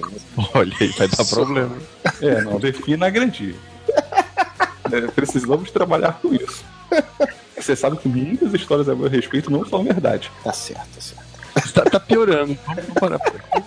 O legal é que o Fernando vai piorando ele mesmo, né? A gente não quer É, a eu Polícia Federal batendo na porta aqui do QG. Eu tô calado e ele tá se entregando. Tu entregou a pá. Ele fez, ele cavou a cova. Dirigiu bêbado, ninguém aqui dirige, né? Exato, Não. essa daí, essa é fácil. Eu não... É, eu já, eu já dirigi, mas nunca dirigi bêbado. Eu também, já dirigi, mas eu nunca dirigi bêbado. Mas a pergunta é: já pegou carona com um amigo bêbado e não se importou com isso? Meu irmão, por sinal. O meu irmão, quando ele era menor de idade, né? Não, ele não era menor de idade. Cara, eu provavelmente já peguei carona com alguém mamado, porque, cara, Até chu- no trabalho. é, os churrascos que a gente ia do trabalho e tal, todo mundo bebia. Cara, é óbvio, né? Inclusive, como ninguém aqui marcou essa daí do, do dirigir o bêbado, fatalmente não marcou a próxima, né? Que tá praticamente ligado, né? É, depende, né? Existem vários tipos de suborno, né? Sim, mas assim, mas em condições normais aqui É, pra não- gente. o mais comum, o mais comum. É, o mais comum é de trânsito. Não sei, alguém do Areva tem uma empreiteira? Não sei. Não, infelizmente. Ah, cara, eu já subornei alguém. Eu não lembro, eu acho que eu nunca subornei ninguém. Tirar a carteira de, a carteira de motorista, o cara da escola, o cara falou: olha, você não vai passar na prova. Mesmo que você dirija muito bem, você não vai passar na prova. Os caras querem dinheiro, bicho. Então não adianta. Você vai, você pode, você quer fazer a prova prática? Você pode fazer, mas assim, é tanto, já me dá. Você precisa ir lá responder a chamada e deixar o dinheiro que já tá resolvido. E aí eu fiz isso. Ou seja, nem fiz a prova prática. Mas, cara, então, infelizmente, eu não tinha marcado a primeira vez que eu fiz o teste, então agora eu tenho 25 pontos. E realmente eu não lembrava dessa situação. É um Ah, suborno. as né, máscaras caindo. cara? É um suborno, não deixa de ser um suborno. Não me orgulho disso, mas fiz isso. Não lembrar aqui, mas acho que nunca teve nessa situação que eu precisasse. assim. Tem essa coisa da carteira também já teve, mas eu não, eu não passei mesmo por conta própria, que eu errei três vezes, então foi culpa do ninguém, foi minha mesmo. Do resto eu não lembro, acho que não. Tá, mas aí tu não tirou a carteira? Não, não tenho carteira até hoje. Eu já sou. Pô, que surpresa, hein? Agora eu não lembro o que foi, mas eu, eu tenho certeza que eu subornei alguém. Eu, eu não lembro exatamente em que situação. Mas era pra alguma vantagem, passar alguma coisa, tipo furar uma fila. alguma- Ah, mas suborno é É o mínimo, né? É. Você subornou alguém pra te prejudicar. Supostamente tá implícito, né? Você tá fazendo isso pra levar alguma vantagem, né? O que eu quis dizer que não foi por assim, foi algum policial. Agora tem uns bem escrotos aqui, né? Que nem vale a pena. Marcou um amigo em foto em que só você tava vendo. É, Não, é não, eu quero a explicação do Modeste, porque afinal de É. contas, se o Modeste marcou quase É, tudo, então eu quero saber. O Modeste disse que marcou 57 pontos nesse teste, que só não marcou os relacionados a carro. Então, Então ele marcou um amigo em foto que só ele tava bem. Quando eu fui fazer o ensino de cinema eu estou bem na foto. O Zé do Caixão está bem na foto, mas o José Aguiar está desfocado na foto. Você marcou ele só de zoeira pra poder ele sair mal. Né? Ser ele desfocado na foto do zoado. Mais uma que você escolhe sacaneou o Zé Aguiar, nosso amigo. Né? Tá vendo? Tá vendo? E ele ainda chama você de amigo depois de tudo isso. Ah, mas foi de leve, isso é inocente. Perto das coisas que você faz, sim, é tranquilão. Uns aqui que eu acho interessante, que é o recebeu troca mais fio e não devolveu. Alguém já fez isso aqui? Ah, já, na padaria. Até porque várias vezes já aconteceram coisas, quer dizer, várias não, mas algumas vezes já aconteceram. Por exemplo, você vai no- na padaria, por exemplo, quando você é criança, e aí você chegou em casa, você tá olhando o troco, você viu que tem uma coisa errada. Cara, eu não vou voltar na padaria pra poder pegar. Eu já fiz isso quando era criança também. Sim, quando criança Não. você faz. Eu me orgulho disso. Não foi sem querer, porque eu conferia muito bem e eu sabia o que estava acontecendo. Foi só na época de criança, cara. Eu realmente eu sempre devolvo, cara. Eu acho. Eu sempre volto você, olha só, eu acho que você cobrou errado. É pra mais e é pra menos. Se a pessoa me der pra menos, eu porra pro caralho. Quer saber um troço que eu fico puto, cara? Tem uma drogaria aqui perto de casa que as coisas é tudo, tudo é não sei o que, 99, né, cara? O cara coloca o preço inteiro. 3,99. Aí digita 400. Quatro reais. Eu falo, caralho, eu fico puto com isso, cara. Eu não cheguei a reclamar com o cara isso, mas eu pensei assim, cara, uma drogaria, ela é drogaria de bairro, né? Ela tem que fidelizar o público ali de bairro. O trabalho do cara digitar 3,99 é exatamente o mesmo de digitar 400. O filho da puta digita um centavo a mais, que não faz a menor diferença no final das contas. Mas é o fato do cara tá cobrando 4 ao invés de 3,99 que ele botou como preço, cara. Eu acho muito escroto, velho. Eu já vi, uma, eu já presenciei uma discussão por conta disso, de um cara que tá cobrando um centavo e o, o cara, o outro dizendo, não, mas você faz questão por um centavo, é só um centavo, cara, mas então, filho da puta, por que você não botou por quatro reais, né, tipo, no caso? O problema desse, dessa questão do centavo, ah, pô, nada a ver o cara ficar cobrando um centavo, né? Que é R$3,99 e você tá cobrando porque você pagou 4 reais. Tá, mas assim, se for 4 e 1 e você der 4 reais, o cara vai te cobrar. Pois é. Não, porque nada é 4 em 1, né? Não, depende. Se você comprar várias coisas e por um acaso der alguma coisa desse gênero, Sim, pode sim. ser. Entendeu? O cara vai te cobrar esse um centavo a mais. Ah, não cobra, cara. Só se tu vai passando o cartão. Tu não, deu 4 e 1. Tu dá uma nota de 10 reais, tu acha que vai Nossa, ficar- sim, ficar sim, mas eu tô falando no 99 caso do cartão. Por favor, no caso de dinheiro, não tem sentido. Não tem como você ficar pedindo um real pra ninguém. Mas é isso que eu tô falando. No cartão, cara. O cara digita um Ah, 4 ao invés de foda. 3,99. Por que, que o cara marca que é 3,99? Pra causar a sensação de que é um preço menor, que a gente sabe que é totalmente psicológico isso. Sabe que isso a gente estuda na faculdade de publicidade e propaganda pra aprender a fazer isso. Tem o nome essa porra. É, eu não, eu não tenho esse gabarito. Tô dizendo que é escroto. Eu tive isso no, no semestre passado. Foi aula de varejo. E tem, esse teu troço tem um nome. E qual é o nome, Moro? Ah, não lembro agora, deixa. Ah, tá. Mas é tipo isso, preço psicológico. Sim, tem um mas monte de é, palma na cara de todo mundo pra não saber a resposta. é, pois é. Eu não Desse tenho diploma ainda, ainda faltam seis meses pra eu ter um diploma. Eu ainda pego cela não especial. Mas se você fosse o Modesto, você estaria preocupado. Verdade. Porra, depois de tudo que você marcou, Homem diferente, sou homem mudado, sou um pai de família. você nem quer mais matar o Milton Neves? Não, cuspir na cara talvez, mas matar não. Eu vim aqui pra te lembrar o quão lixo o ser humano pode ser, cara. Levou bebida bosta na festa do seu amigo e só tomou do bom e do melhor. Sabe quando é o churrasco da galera? Aí você leva Bavária e quer tomar Heineken? Quem faz isso, cara? Ah, Não, todo eu- mundo, né? Eu não faço isso, não. Eu não faço isso não, e eu acho escroto quem faz. Cara, eu já fiz isso não com, com- não com bebida, porque eu nunca acho que nunca levei cerveja, essas coisas, mas com refrigerante. Assim, tipo, na hora de escolher refrigerante pra festa, alguma coisa, o cara diz, não, vou pegar mais. Não levava Coca-Cola, levava o mais baratinho. Não, isso daí acontece direto. E eu fico puto, porque assim, eu sou o cara que bebe refrigerante, eu gosto de beber Coca-Cola. E eu basicamente só bebo Coca-Cola. Várias vezes de você ir a um churrasco, alguma coisa, você levar Coca-Cola e chega no final, Você não toma. tem só mineirinho. Mineirinho é até gostosinho, mas vai, mas, mas você entendeu. Tipo, tem, sei lá, o Guaraná Flipper. Você leva Coca-Cola, você acaba não tomando, porque todo mundo toma antes, né? Sai correndo pra tomar desesperado. Aí no final, aquela garrafa estupidamente gelada de Dolinho. Olhando pra sua cara falando, sou seu amiguinho. Mas assim, eu só queria. Olha, eu só muito queria- cara. Eu já tomei essa porra uma vez, é muito ruim. Pois é, isso daí, isso daí eu não marquei e não marquei com orgulho, assim, porque isso sempre me irrita. Eu tenho algumas técnicas. A minha primeira principal técnica é festa boa é na casa dos outros. Concordo. Não é uma técnica, mas acontece com frequência. Cara, eu não vou comprar pack de Heineken que vai me custar 50 reais, se eu posso comprar uma caixa de Brahma que vai custar 20. Aí eu compro a caixa de Brahma. Normalmente ela tá quente. Aí você chega no churrasco, bota pra gelar, você vira pro seu amigo que comprou Heineken e fala, cara, posso pegar uma tua que tá gelada já? Depois pode pegar da minha. Aí tu faz esse, esse escambo totalmente injusto. E... Mas daí você toma uma Heineken só pra preparar o paladar pra, pra bosta que vai vir depois. Já ouviram falar de uma vodka chamada balalaica? Já. Eu já cansei de levar balalaica em festa. E tomar absolute. Não, que meus amigos não têm esse, esse pique todo. É Smirnoff mesmo. Puta, tá foda. Levar balalaica e tomar Smirnoff é uma sacanagem do caralho. Não posso Aí, dizer eu- que eu me só- orgulho, Eu só queria uma explicação, assim, agora fugindo do negócio, porque a gente passou por uma coisa que eu queria saber. Como o Modeste marcou tudo, né? Eu quero saber, Modeste, quando é que você ouviu um drama sem interesse só pra falar do seu? eu sou casado, velho. Perfeita resposta. Essa foi ótimo.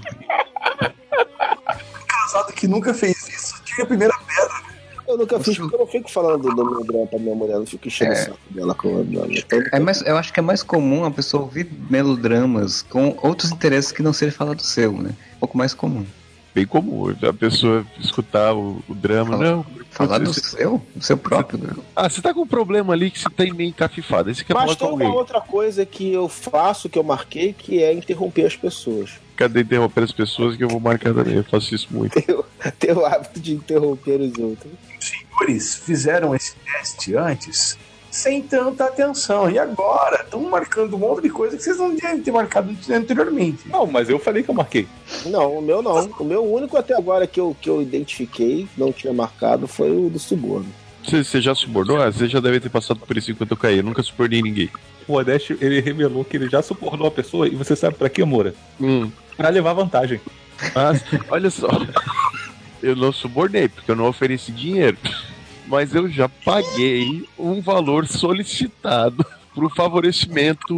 Foi o que eu legal. falei. Eu considero isso suborno. E eu fiz a mesma coisa. Foi, foi o motivo que eu marquei.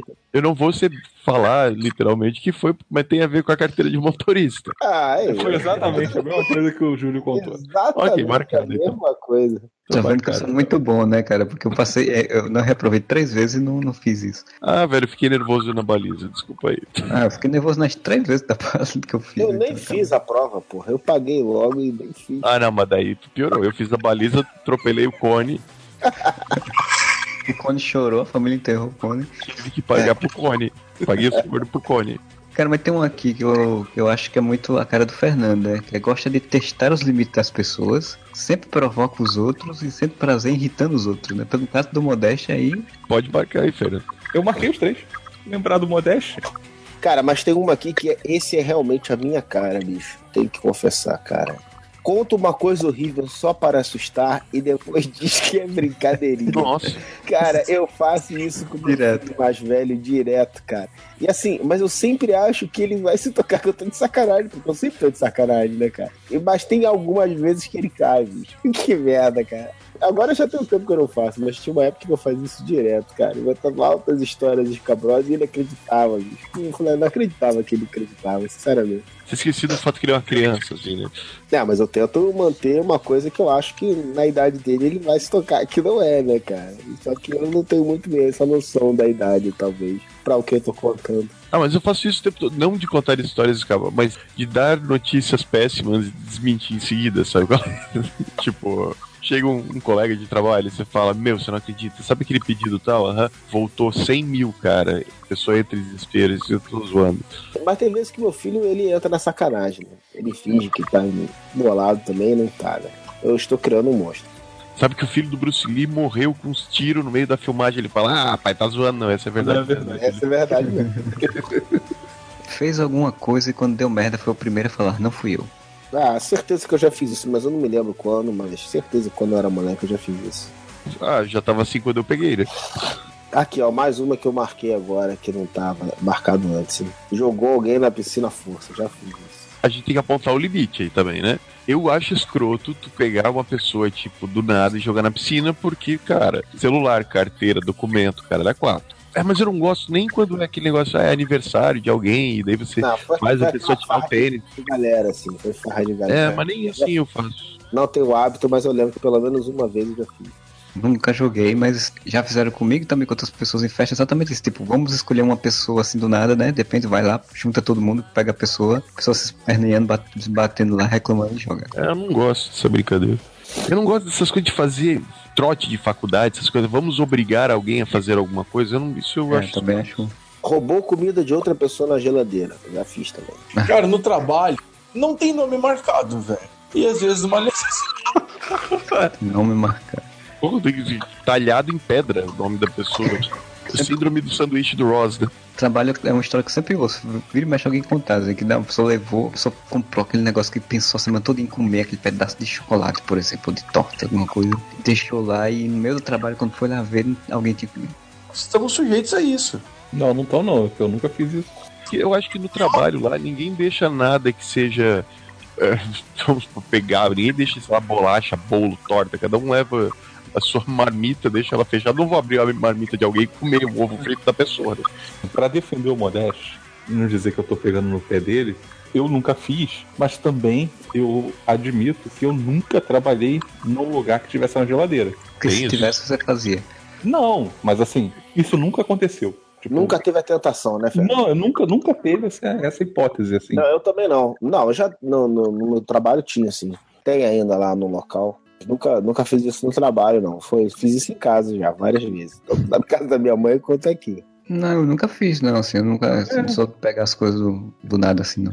A não ser que eu saiba que tá ali que eu possa pegar, né? Tá geral, É. assim. Tá. Eu já, não, falei, porra, eu sei que isso aqui eu falo, porra, mas depois, depois eu compro outro. Aí depois, às vezes, você não compra outro. É, mas também, mas também o Júlio, mas o Júlio também tem uma coisa assim a, a favor dele, né, Pra poder ter essa tentação, porque ele já morou em casa em que ele é o irmão mais novo, né? Ah, sim. E eram três irmãos. A chance de ter algum momento da vida dele que um irmão comprou alguma coisa e ele pegou, viu e comeu é enorme. Ah, isso aí eu fui. Não, a chance é o cacete, eu já fiz isso, com certeza. Eu, como, como era irmão mais velho, então assim, a chance de ter uma coisa que eu tivesse comprado e de repente meu irmão pegar e comer era maior, mas Fernando, você não precisava pegar nada, cara. Tua casa era uma porra do buffet, cara. A gente chegava. A gente chegava na, na, na tua casa duas horas da manhã, tua mãe levantava e fazia um, uma travessona de pão de queijo pra gente, cara. Porra, Café colonial do Fernandozinho. porra. Mas isso é verdade, isso realmente Ainda assim, aconteceu. o cara foi roubar, é muita cara de pau, bicho. Tá vendo? Eu nunca tive essa tentação. Por isso que eu tô falando. Porque minha mãe era exagerada. E o Júlio sabe. O Júlio sabe que eu era exagerado. Porque, assim, é- essa parada do, da travessa que ele falou, era travessa mesmo. Tipo, sei lá, chegou duas e pouco da manhã do trabalho pra poder fazer alguma coisa em, em casa. Daqui a pouco aparece minha mãe com, sei lá, 30 pães de queijo. Tomar um cafezinho aqui, vocês dois. Pois é. Não, cara, a gente chegava do trabalho, sei lá, duas, três horas da manhã, cara. Dá uma passada lá, às vezes a gente ia trabalhar perto da casa dele. Ah, não, não, por ir lá em casa. Porra, a mãe dele tá dormindo, cara. Ela levantava, ia pra cozinha, preparava um lanchão pra gente. Caraca, velho. Aí não tem como a pessoa emagrecer, de fato, realmente. Duas horas da manhã comendo assim. E aqui, ó, imita os outros só pra irritar. Vocês fazem isso? Ah, claro, né? Ah, eu, Não, não até porque eu nem tenho talento pra isso. eu acho que eu nunca fiz, né? Cara, se tem uma coisa que é divertida fazer, tem um amigo seu, um parente seu, colega e tal, e ele tem detalhe da- do jeito de falar que é diferente. Você pega aquele um detalhe você extrapola, e a partir daquele momento todo mundo acha que a pessoa fala daquele jeito de verdade. sabe? Sim, sim. Fez a caricatura do cara e agora virou o normal dele. Virou. Tem um amigo meu, o Pedro, que ele é aí do Rio, inclusive, só que ele veio pra cá beber sotaque de carioca. Ele não faz o menor sentido, mas ele, ele força o sotaque de carioca, sabe? Um dia eu comecei a, a imitar ele, mas tipo, eu comecei a fazer uma voz assim. Olha só, meu nome é Pedro. Eu sou Pedro, eu gosto de vocês. Eu sou muito legal, eu sou carioca, meu irmão. Eu. Ele não fala desse jeito. Só que todo mundo agora, quando vai. Ah, daí o Pedro chegou pra mim e falou: Olha só, e não o que. Todo mundo imita ele desse jeito, que todo mundo passou a acreditar que ele fala dessa forma, sabe? E ele fica muito irritado com isso. Então, sim, eu imito as pessoas só pra irritá-las. Cara, só de, só de você fazer aquele negócio de quando a pessoa tá reclamando alguma coisa, você fazer aquela vozinha de choro, de choro sacaneando, isso daí já é imitar, entre aspas, pra irritar, cara. E pronto, fudeu, cara. Tu já fez isso aí, já pode marcar, velho. Eu não faço isso só porque as pessoas falam, ai, vocês não têm critério de quando vocês falam de BVS, porque É, fazer vozinha é a melhor forma de irritar as pessoas, verdade. E aquele meme do menininho do, do Full House. Cara, todas essas aí de irritar, não sei o que lá, as únicas que eu não marquei é gosta de testar o limite e sempre provoca os outros. Agora, sente prazer irritando? Sim, claro. Percebe que a pessoa tá irritada, fica com vontade de irritar mais, é óbvio. que dúvida. Agora, que faço sempre não, sempre é sacanagem, não faço sempre. Não, só quando é divertido. Faço pra irritar a Rafaela, eu faço pra irritar a Gisele. Cara, provocar a pessoa, tirar uma piada, essas coisas e ficar insistindo é, é divertido, né? Agora eu não faço isso aí, como o Júlio falou, de passar o limite, né? Ficar testando o limite É, da não. pessoa. Eu não gosto de testar o limite. Eu, eu, eu encho o saco, mas não testo o limite. Agora, fazer cócega, por exemplo, eu fazia na minha irmã quando a gente era criança. Ela odiava. Eu faço nos meus filhos direto, cara. Acabei de fazer. É. Há pouco fiz no mais velho. Nos teus filhos é uma brincadeira. Na minha irmã era pra irritar. Ah, sim. Não, eu faço, faço isso com, com namorada, né? Tipo, pra, pra encher o saco da pessoa. A pessoa não quer que faça, eu fico fazendo. Sim, sim. Ah, mas ali é, é namorinho, ali é, é charminho. Aqui, essa é ótima. Chama os outros pelo apelido que eles odeiam. Claro. Quem gosta de Claro. apelido? porra? Que graça tem chamar pelo apelido que a pessoa gosta? Inclusive, teve uma época da minha vida que eu comecei a inventar apelido pras pessoas porque eu não, eu não conseguia decorar os nomes, sabe? Sabe aquele negócio? Tem um amigo, Júlio, você é amigo do Fernando, e o Fernando te apresenta cinco amigos de uma vez só. Assim, você não vai decorar o nome das pessoas. Então eu inventava apelidos mentais pra mim, pras pessoas, eu, até sabe? hoje, eu até hoje tenho o apelido do. Tem, tem um colega do Fernando que eu lembro pelo apelido que eu dei pra ele. E qual foi? Por acaso foi o do, o do RPG lá? Com intuição lá. O Intuição. cara que eu comecei a chamar de Paquito porque ele era loiro e daí todas as pessoas passaram a chamar ele de Paquito, ele odeia isso. Eu vou dar um exemplo aqui. Estou abrindo o grupo do WhatsApp da minha turma com quem eu mais convivo. E devo ler o nome das pessoas aqui. Brazuca, Relaxa, e Relaxa fui eu que dei o apelido pra ele. Frango, Guilty, Lorenzo, parece normal, né? Mas o nome dele é Gustavo. Mas ele é de São Lourenço, e daí virou São Lourenço, Lorenzo, Lorenzo, e ninguém chama o cara de Gustavo, é só Lorenzo. Que mais? Que tem aqui Papi, Stage. O cara era estagiário do escritório de um amigo meu. Ah, esse aqui é o meu estagiário, Rafael. Eu não decorei o nome, ficou estagiário, estagiário, Stage. Cara, é muito mais fácil estudar apelido. parecendo, parecendo é, esquete de sitcom, né? Tipo, cara, meu nome é Pedro. Ah, Pedro de quê? Não, na verdade meu nome não é Pedro, é o quê? É João Alberto Queiroz. O Papi, o Papi é Pedro, mas eu- eu conheci o cara no mesmo dia, ele falou assim: ah, pode deixar com o Papi. Pronto, sabe? O relaxa eu não vou contar a história porque é, é proibido por horário. Mas Relaxa, tem mais ou menos a ver com o que vocês imaginaram. relaxa e goza. Então são apelidos que as pessoas não gostavam, mas hoje em dia elas adaptaram para suas vidas porque não tem jeito. Quando você não gosta do apelido aí pega, né? Cara, quem mais sofre com apelido assim é gordo. Porque gordo tem muito apelido assim. Cite três apelidos que você já teve, Modesto. Gordo, bolão, Você consegue melhor do que isso, eu tenho certeza. Apelido que pega. E ofensivo, tipo saco de banha, barriga de volta ao mundo. A barriga de volta ao mundo não pega, é muito grande. Deixa eu só perguntar, Modesto, você já ocupou dois espaços no ônibus? Já. Se não- ou então com a perna aberta, assim, você fica meio de lado. Na verdade, esse eu tenho que marcar. Porque eu sempre ocupo dois lugares do ônibus, porque eu sento meio de lado, boto a perna praticamente em cima do banco do lado. Não, mas eu não deixo pessoas em pé por causa disso, eu só faço É, isso. mas É, tem, tem essa diferença. Porque assim, se o ônibus estiver absolutamente vazio, você tá lá Exatamente. sentado. Você tá lá sentado e você, sei lá, tipo, você pegou sua mochila e botou do lado, por exemplo, só que tá ocupando dois espaços. Mas, cara, o ônibus tá vazio. O escroto é quando o ônibus tá cheio e tem aquela tem aquele modesto que tá lá sentado e tá com a perna aberta. Você tem que ficar em pé porque o cara tá lá, né? Não disse o ônibus tá cheio, tá vazio. Não, mas vamos supor, eu ocupo dois espaços do ônibus É. se eu vejo que existem milhões de outros lugares para as pessoas sentarem. A partir do momento que tem uma pessoa em pé e o único lugar, é tudo bem, eu sou escroto, eu espero o único lugar ser o que tá do meu lado, assim, a última opção, aí, a última opção Agora que o cara vamos lá, tem pra sentar. Vamos voltar para uma lá do começo que eu marquei e ninguém comentou. Não ofereceu o seu assento a idosos, deficientes ou grávidas do transporte público. Eu fiz todo Quando eu era moleque, eu às vezes fazia isso, fingia que tava dormindo também. Eu sempre ofereci meu, meu local para idosos deficientes e grávidos. Sabe o que eu vou te falar o que acontece? Olha só, eu pegava o 260 em Vila Valqueire pra ir pro centro da cidade. Eu chegava cedo na porra da fila, pegava uma fila do caralho, O ônibus levava duas horas pra chegar no centro da cidade. Velho, eu encostava e fingi que tava dormindo, cara. Eu tinha acordado cedo pra cá, tava cansadão. Aí chega o idoso, para do teu lado e todo mundo fica olhando pra sua cara, né, cara? Ah, porra, é foda. Eu sei que tava errado, mas eu, quando era moleque, eu fazia isso. Eu tinha Não é tão moleque assim, né? Eu já trabalhava, né? Então já tinha 20 anos, né? Quando eu ficava de pé, ficava numa distância mais ou menos entre. A cabeça da pessoa ficava mais ou menos na altura da minha cintura, certo? Meu Deus, não vai acabar bem essa história. não, não vai. Se eu fosse obrigado a levantar, eu levantava.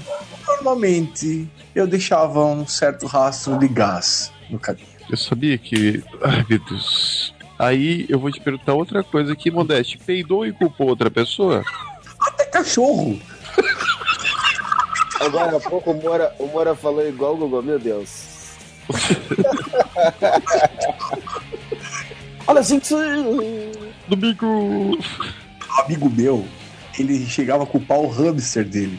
Ele peidava do quarto e falava, pô, fiquei dando maçã pro hamster, agora tá peidando, hein? Descolava? Não, mas ele dava essa desculpa, vou fazer o quê? Bom, agora que a gente chegou no assunto de peido, acho que já deu, né, gente? Eu, eu acho que a gente pode dizer aqui, ó. Tá igual o Michael Bay, né? É, já usou banheiro de deficiente? Eu já usei. Sim. Sim, eu também já usei. Eu vou, vou olhar as que eu já fiz aqui. Mas não quando um deficiente precisava usar, Não, né? cara? exato, exato. Cara, esse aqui é interessante. Não segurou a porta pras pessoas. Às vezes, segurar a porta pras pessoas é escroto. Também acho. Também acho que você não sabe quem é a pessoa, você não sabe se a pessoa deveria entrar ali ou não. Às vezes você tá entrando no seu prédio, por exemplo, aí você olha pra trás e a pessoa tá longe ainda. Aí você fica segurando. A pessoa ela se sente obrigada a apertar o passo e andar mais rápido, tá ligado? Sim, sim. Pra pegar a porta. Não, Às vezes contar- pode ser que eu inconveniente. já fiz isso e a pessoa não ia entrar na porta, a pessoa passou direto pela igual um otário. Mas eu já fiz isso também. Eu já fiquei Às segurando à toa. Você pode estar sendo inconveniente. A Mas- também, se ela tem chave, vai segurar a porta pra quê? Ela tem chave? Vocês já sentiram o prazer de ver a porta do elevador fechando e você não apertar pra abrir a porta de volta porque tem uma pessoa chegando, ela vem desesperada pra pegar o elevador e você vê só dá vontade de dar tchauzinho dentro do elevador enquanto a porta fecha. Não só não senti esse prazer, como em mais de uma vez eu já apertei o botão e errei, porque eu apertei um outro botão que não tinha nada a ver, assim, eu errei com a porcaria da você, fica, coordenação. const- você fica, na verdade, constrangido, que você, você pensa em caralho, eu não ajudei a pessoa, né, cara? Você teve não boa intenção, mas de boa intenção o inferno tá cheio. Né? Eu olho, eu faço questão que a pessoa veja que eu vi ela. Ah, lixão. Ah, lixão. Muito lixo. Ah, Então, essa aqui eu vou perguntar pro Modeste, porque isso aqui pra mim é uma definição de caráter, tá? Ih, fudeu, já sei que o Modesto vai ficar fudendo. Esse que eu sou o homem que eu já fui. Agora, não. agora começou, né? Começou. Caráter, caráter não muda, cara. Caráter é, é a essência do ser humano. Maltratou um garçom, vendedor ou atendente? Já. Caráter. Fale mais sobre isso. Ai, cara, Não que vá mudar a impressão de caráter que eu estou testando do sul agora, mas fale mais sobre isso. assim, ser grosseiro. Como é que eu posso dizer? Porra, essa merda veio com. Não, não sei te dar um exemplo específico agora, mas eu já bronqueei com o garçom, uma coisa que eu devia estar na razão, alguma coisa que deve ter vindo errado. Mas eu aproveitei pra chamar de incompetente, porra, foi isso que eu pedi? Isso que tem cara de sanduíche que eu pedi? Isso que parece com a porra do sanduíche que eu pedi? Não, né? Então faz favor de levar. Por provavelmente o sanduíche deve ter voltado pentelho, com curso. Porra, mas é óbvio. Eu acho Você que, inclusive, nunca- inclusive, voltou assim e você mereceu. Inclusive, se eu fosse o cliente da mesa do lado, eu ia levantar, pedir assim, dá licença, cuspir e mandar te entregar. Cara, mas o Modeste é indefensável. Porque assim, dependendo da situação que ele falasse, você até dá porque pô, às vezes acontece uma situação que né, você foi mal atendido, o cara fez alguma coisa que. Eu, eu nunca trato a pessoa mal default, assim. Se a pessoa pisou no meu calo, eu devolvo. Tá, mas tudo bem, cara. O garçom trouxe o negócio. Você não precisa ser estúpido com o cara ao reclamar que o seu produto não tá adequado. Eu não lembro em que situação. Não sei se eu tava bêbado, se tava sóbrio. Dane-se, eu não lembro. Eu tenho duas filosofias importantes na vida que eu aprendi e eu aprendi sozinho.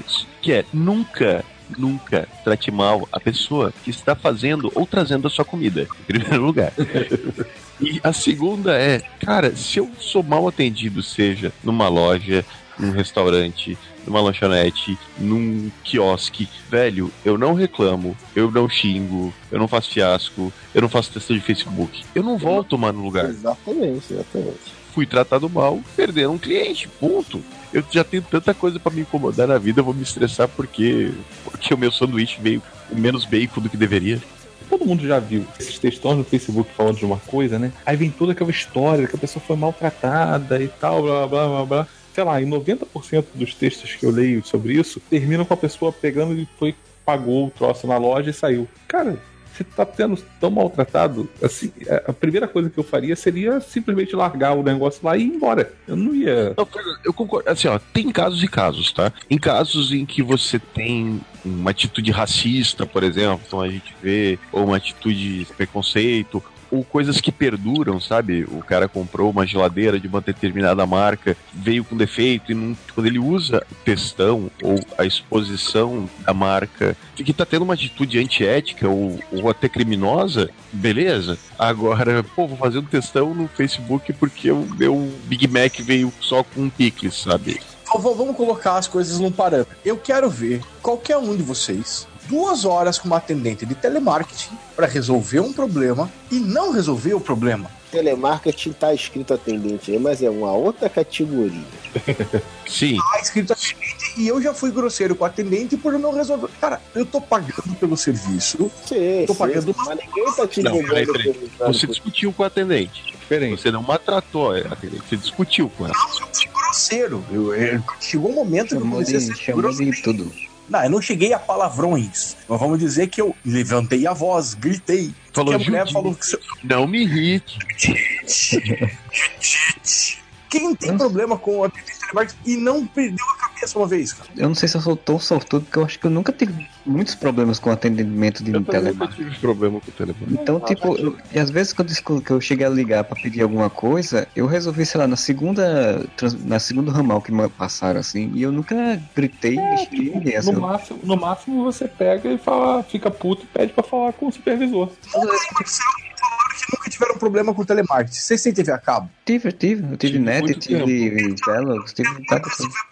TV a cabo por telefone? Sim, eu já cancelei a TV a cabo, levou 5 minutos. Então você é um cara de muita sorte. É, também. eu- Quando foi cancelar também não foi. Acho que é porque também depende. Assim, onde eu moro aqui, eu acho que não, não tem problema e não tem tanto quanto em outros cantos. Mas não tive esse, essas dificuldades, esse sofrimento. Cara, eu falo que na parada, na- nesse caso de TV a cabo, eu sou uma pessoa abençoada. Não só não tenho problema com a net aqui em casa, eu geralmente faço uma, uma política de ligar uma vez por ano, mais ou menos assim. Eu ligo pra net só pra reclamar de alguma coisa, porque no final das contas eles me dão um plano melhor e eu pago a mesma coisa ou menos. Então Eu acho que o problema chama-se vivo. Essa bosta. Eu acho que o vida. problema chama-se Modeste. É, Não, digo Modeste. não, não, a Viva ela é mais, mais enrolada só, realmente. olha Mas tem a Viva até agora não tem problemas. Olha só, o telemarketing não tem a forma que tem de graça. Pelo amor de Deus, gente. Tudo bem, vocês não tiveram grande problema, mas, cara, todo Eu não- mundo fala mal dessa porra de sacanagem. Não, mas daqui Mas a gente não tô- falou.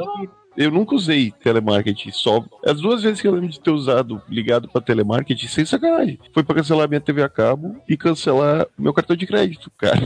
Eu não tô discutindo isso, Moura. Só tô falando do Moura, do, do Fernando pegando no pé. O nome disso é modesto. Não, cara. Telemarketing é uma merda. Não, telemarketing É uma Não, é merda. porque- cara. é Eu me porque estressei eu- pra caralho não. várias vezes, cara. É porque o Modesto tá dizendo que o problema, então, é relacionado só a outra coisa ali. Então, por isso eu Só falo uma marca é específica. É, não. Tá. É, o problema é o. Fernando tá aí todo pimpão. Nunca se estressou lá com o suporte lá da empresa também. Cara, se estressar é uma coisa, maltratar é, outra. Não, eu sei, eu sei. Mas eu não tô querendo discutir. É claro que eu acho que tem, tem níveis e níveis. Eu já discuti pra É que o caralho. Fernando ele, ele tá apertando fundo naquele botãozinho da opção testar os limites. É, ele tá Pois é. fazendo isso.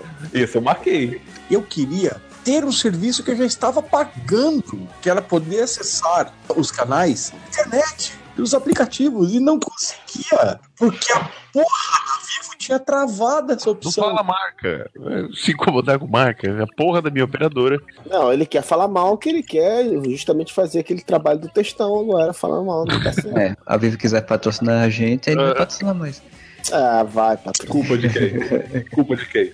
Agora vamos lá, tem uma aqui que é a opção mais idiota de todo esse teste. Que é, deixou uma mensagem escrota no Sarah. Ah, vai se fuder, né, meus filhos? Vai tomar no seu Ó. cu. Agora você é indelicado com você. Vai tomar Mas olha no só, seu rabo. não, não, não, não. mas aí, mas aí eu tenho uma coisa a dizer, que eu quero uma explicação. Porque isso daí, mensagem escrota no Sarah, Júlio, isso daí tem alguma relação com um carro? Não, não tem. Eu quero saber se o Modeste também. É, se- Pois quero é, porque o saber. Modesto falou que ele só não marcou os relacionados a dirigir. Eu mandei uma mensagem no Sarah, sim. Eu vim aqui pra te lembrar o quão lixo o ser humano pode ser, cara. Então a gente chegou naquele momento em que a gente tem que encerrar o programa, né? Porque já está muito tarde, passou da hora. Opa, exatamente são as 8 8 e Opa, 7. quem, quem sabe faz ao vivo. 8 e 7. Eita! Pois bem, pessoal, então a gente vai chegando no final desse podcast. Vocês querem fazer ainda alguma consideração sobre isso tudo? Ou... Eu marquei 25 de 60 nessa lista. Ufa, você não é um lixo humano. Claro que não é santo. Quem nunca errou, que atire a primeira pedra. Caralho, eu marquei 56. Você tinha dito que era 57, então você já tá diminuindo você tá esqueceu um aí. Tá, viu? Eu sou um lixo humano, eu tô até roubando agora na hora do, do, do, do cara. Ah, o meu deu 26. É, o meu também deu 26 quando eu fiz. Já fez e deu 48. Eu vi no Facebook.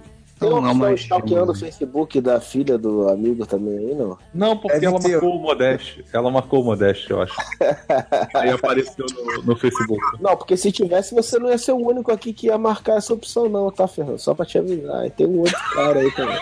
Tem o segundo cara que eu não vou dizer não quem é, mas ele mora no grande estado do Nordeste. Só pra corroborar aí o que vocês estão falando, tem três aqui que eu marquei, que é pegou o crush do seu amigo, já aconteceu. Pegou o ex de seu amigo, já aconteceu. Pegou o namorado do seu amigo, aí isso não aconteceu não. Pegou o namorado do seu amigo e. Não, Modeste já aconteceu. Eu marquei as três e marquei aquela que você já falou mal, da, falou que a pessoa não combina porque você tá afim de pegar aquela pessoa. E na sauna, se você não come, você é comido. Peraí, peraí, eu quero, eu quero a marcação do Paladino também. 15 Ué, de 60. 15, 15. a faca do seu cu. É um anjo de candura. Tomar no seu cu que foi 15 só. É, é- é aquela do, do- A música do Wesley Safadão, né? 99% anjo e aquele 1%. É, vagabundo. 1% é que mata. é. Cara, olha só. Vamos ao placar. O resultado, o resultado, a bolada, a bolada da semana: 57 para o Modeste, 25 para o Moura, 26 o Marcelo e o Júlio. Placar hipócrita da semana. Placar de hipócrita da semana. Não, cara. Olha só. 15 Foi para o santo do pau. Não, olha só, olha só, olha só. Santo do Pauoco da Não, semana. não, não, não, não, não, não, não. Primeiro, nenhum dos, dos casos de, de dirigir eu posso, eu posso marcar porque eu não dirijo. Então tudo bem, mas já são alguns. E Esses casos de pegar, cara, eu não pegava ninguém. Se eu não pegava ninguém, então eu não posso marcar nenhuma dos peguei o crush, peguei o não sei, ex. Não, isso nunca aconteceu comigo. Pegador aqui é o Marcelo. Marcelo já pegou todo mundo. Pegou, pegou todo mundo, pegou Dona Maria, o seu Joaquim da padaria. É, tá igual o Serra Comedor. É, o, o Marcelo e o Modeste Maria, como o seu João. são o Serra Comedor do Arena. Então, eu posso encerrar finalmente, que só são 3 horas da manhã? Então digam aí, digam aí, vamos ver se alguém vai ter um placar hipócrita aqui no Fernando nos comentários. Vamos ver. Pois então, pessoal, vamos finalmente encerrando esse podcast. A gente deixou o link aí, quem estiver ouvindo no feed, a gente deixou lá no nossa postagem no, no areva.com, o link para fazer esse teste, né? E você faz o seu teste, você diz lá qual foi o seu resultado, faz seu comentário, seu, seu gracejo. E a gente tá lá também com contato areva.com, se quiser mandar e-mail. Facebook tá lá no Twitter também. A gente volta semana que vem com mais um podcast e o Areva.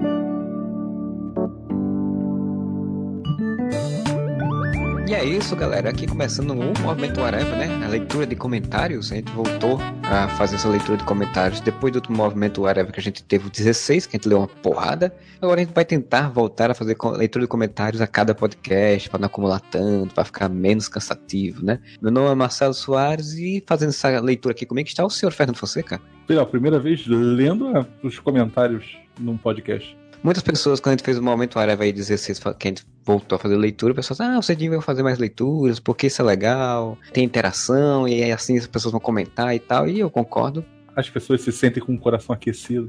Sentem tocadas, né? Sentem próximas. E a gente vai começar a fazer a leitura então do podcast Forever 274, que foi do Defensores no Netflix, né? Aquela série lá dos defensores de Nova York, que tem os tentáculos, tem as adagas, tem a punho de ferro imortal. De ferro imortal, inimigo jurado do tentáculo. Queria começar então lendo o comentário do Não Conheci Outro Mundo Por Querer, esse nickname.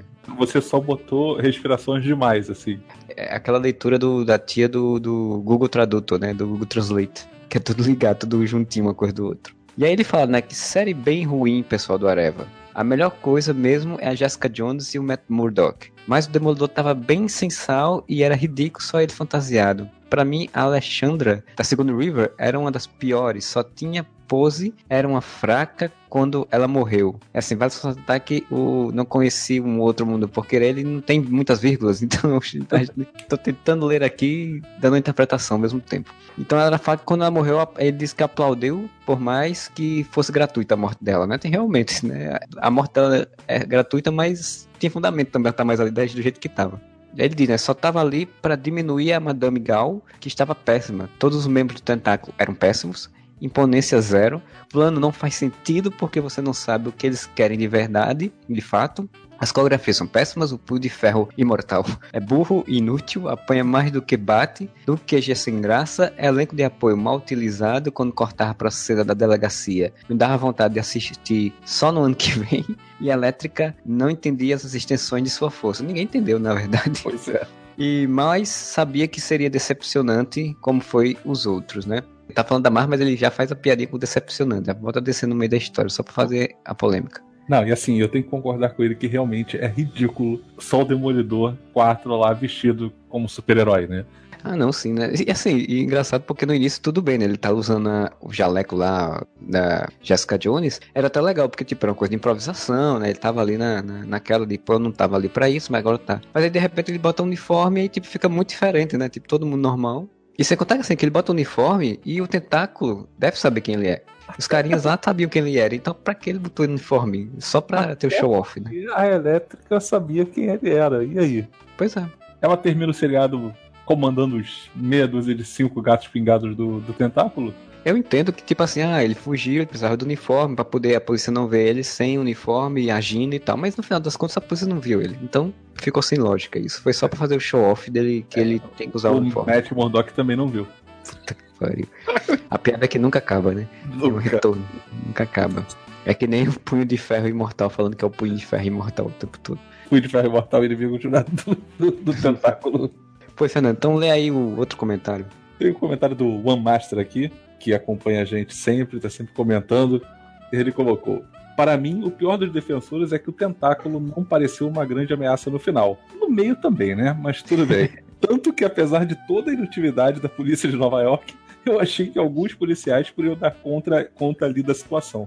E é mais ou menos isso, né? Porque a gente falou, chegou a falar, porque o tentáculo começa a aparecer no, de um jeito no, no, no seriado do Demolidor. Cara, e do jeito que ele aparece no, no, no seriado dos Defensores, sei lá, tem meia dúzia de cinco gatos pingados lá. São aqueles caras lá do, da reunião de, de engravatados que estão, parece uma antena de carros. Sim, sim.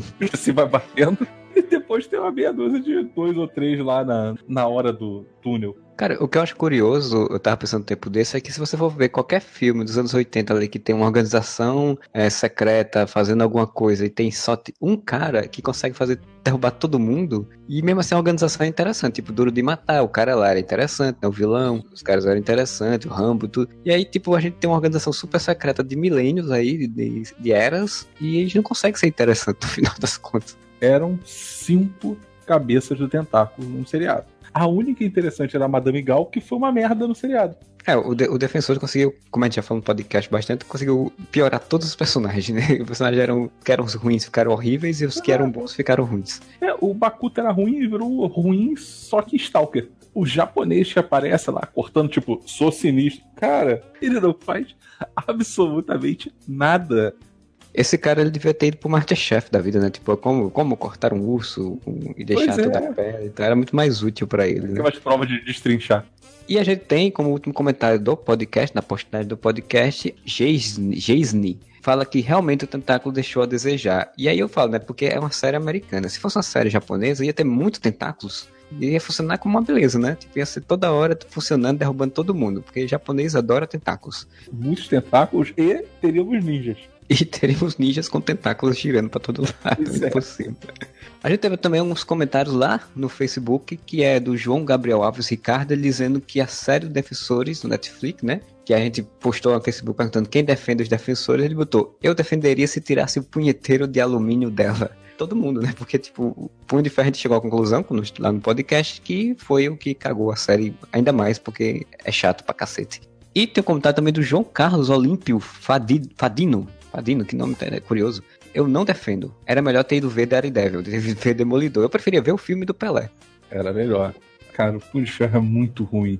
A gente falou isso duas vezes. Que a gente detonou ele no seriado dele e depois detonamos ele no seriado dos defensores. Pois é. Mas é, mas é, né? É o punho de ferro imortal, inimigo jurado do tentáculo. Que não faz nada também, porque a única coisa que ele faz é exatamente o que o tentáculo quer. Porque ele consegue quebrar o negócio que só ele conseguiria quebrar. E ele consegue quebrar numa luta idiota com a elétrica. Horrível. E no Twitter, queria mandar um abraço para Eliane Casanova, que indicou o podcast Forever, assim, quando saiu o lançamento do podcast, ela fez a indicação lá, compartilhou, e você também pode compartilhar, você entra lá no Twitter, segue a gente lá no Twitter, é arroba whatever com dois as, lá ainda é dois as, nos segue e compartilha, e no Facebook também, tem o Facebook que é o arroba whatever também, com dois as também, e você entra lá, a gente tá sempre postando algumas notícias lá, algumas imagens, sempre interagindo com todo mundo. E eu queria dizer também que eu participei de um podcast, né? Porque raramente a gente sai para fazer participações de podcasts, mas eu participei do podcast do Nerd Debate 159, né? 159, sobre aquela maravilha de filme que é Death Note da Netflix. A gente não falou dele aqui, ou ainda não falou, enfim. Eu não sei se a gente vai falar, porque o filme, enfim, não merece. Mas se você quer saber um pouco da minha opinião e de outras pessoas, vai lá no Nerd Debate 59, Death Note na Netflix, vai estar o link na postagem do podcast. E que é, né? Não sei se você chegou a ver, é, Fernando, esse não, eu filme. não tive coragem, não. E olha que É. eu tenho coragem de ver muita coisa. É, o Fernando fissurado e encharquinado, né, cara? Então, tipo, Pois é. não viu Death Note, mas é, é uma maravilha, assim. É um filme que. Ai, Jesus do céu. É, ainda mais que o filme tem a música da Ro- Rosana, né? Tem, tem como uma deusa, você me mantém. Eu Tem vi, foi, a única coisa que eu vi nesse, desse filme foi o meme com a reação do Light quando ele vê o Shinigami lá. Cara, eu- nesse podcast a gente fala muito, mas eu vou falar aqui um pouco pra quem não quiser, não for lá ouvir. A reação pro personagem do filme funciona, mas que ela é ridícula, é ridícula. Não deixa de. Sim, é, é um chilique muito grande. Caraca, é muito exagerado assim. Só falar em- rapidamente, o filme ele é tem umas ideias interessantes, mas no contexto geral ele é muito fraquinho. Triste de se ver assim adap- como adaptação, né? Porque assim, quem viu o mangá ou quem viu o anime, eu até vi até os filmes japoneses do Death Note. Gosto bastante da série, gosto bastante do, do- dos filmes, mas essa adaptação não tem como descer, é muito estranho. Sem contar que a trilha sonora também ela se encaixa muito mal feita. O problema é sempre o mesmo pra mim. É porque os americanos gostam de fazer as suas versões, mas, cara, eles não entendem o original, então não adianta. Existe um problema de entender o conceito. Não é só um caderno que se escreve e as pessoas morrem. Tem toda uma discussão filosófica sobre o que deve ser feito, sobre quem poderia. Tem toda uma disputa de inteligência entre personagens. Tem várias armações, assim, durante Sim, o, sim. o negócio. Esse jogo de caça e rato era interessantíssimo no mangá, né? Que eu nunca vi o anime, mas. Agora, eu sei que nesse É. filme não tem nada disso. Eles jogam essa parte toda for dummies, assim. É, o filme, ele é muito. Ele é uma história de amor, é o poder do amor, exatamente isso. Ele é muita historinha de amor, assim, tipo, do, do, carinha e da menininha que ele gostava, que passa a ficar com ele depois que ele arranja o caderno, e os dois viram loucos psicopatas. Aí tenta fazer uma intrigazinha lá, mas é muito fraco, assim, muito, muito fraco. O Death Note, tanto que eu nem tive coragem, nem tive disposição para fazer uma resenha pro, pro, pro Areva, né? Pra fazer um texto ou o que for, porque não dá gosto de falar desse filme depois de, de vê-lo, né? Mas tá lá, quiser ver lá, vai lá no Debate, vai lá todo mundo falando, a gente fala e deixa sua opinião aí também se você assistiu, se você ouviu, ouvinte assistiu o Death Note, o que você achou dele. E é isso. Você quer deixar algum comentário, alguma indicação, falar alguma coisa? Flamengo ganhou, perdeu, não sei. Empatou. Na atual situação, eu tô até feliz. Então é isso. Boa final de semana pra todos e whatever.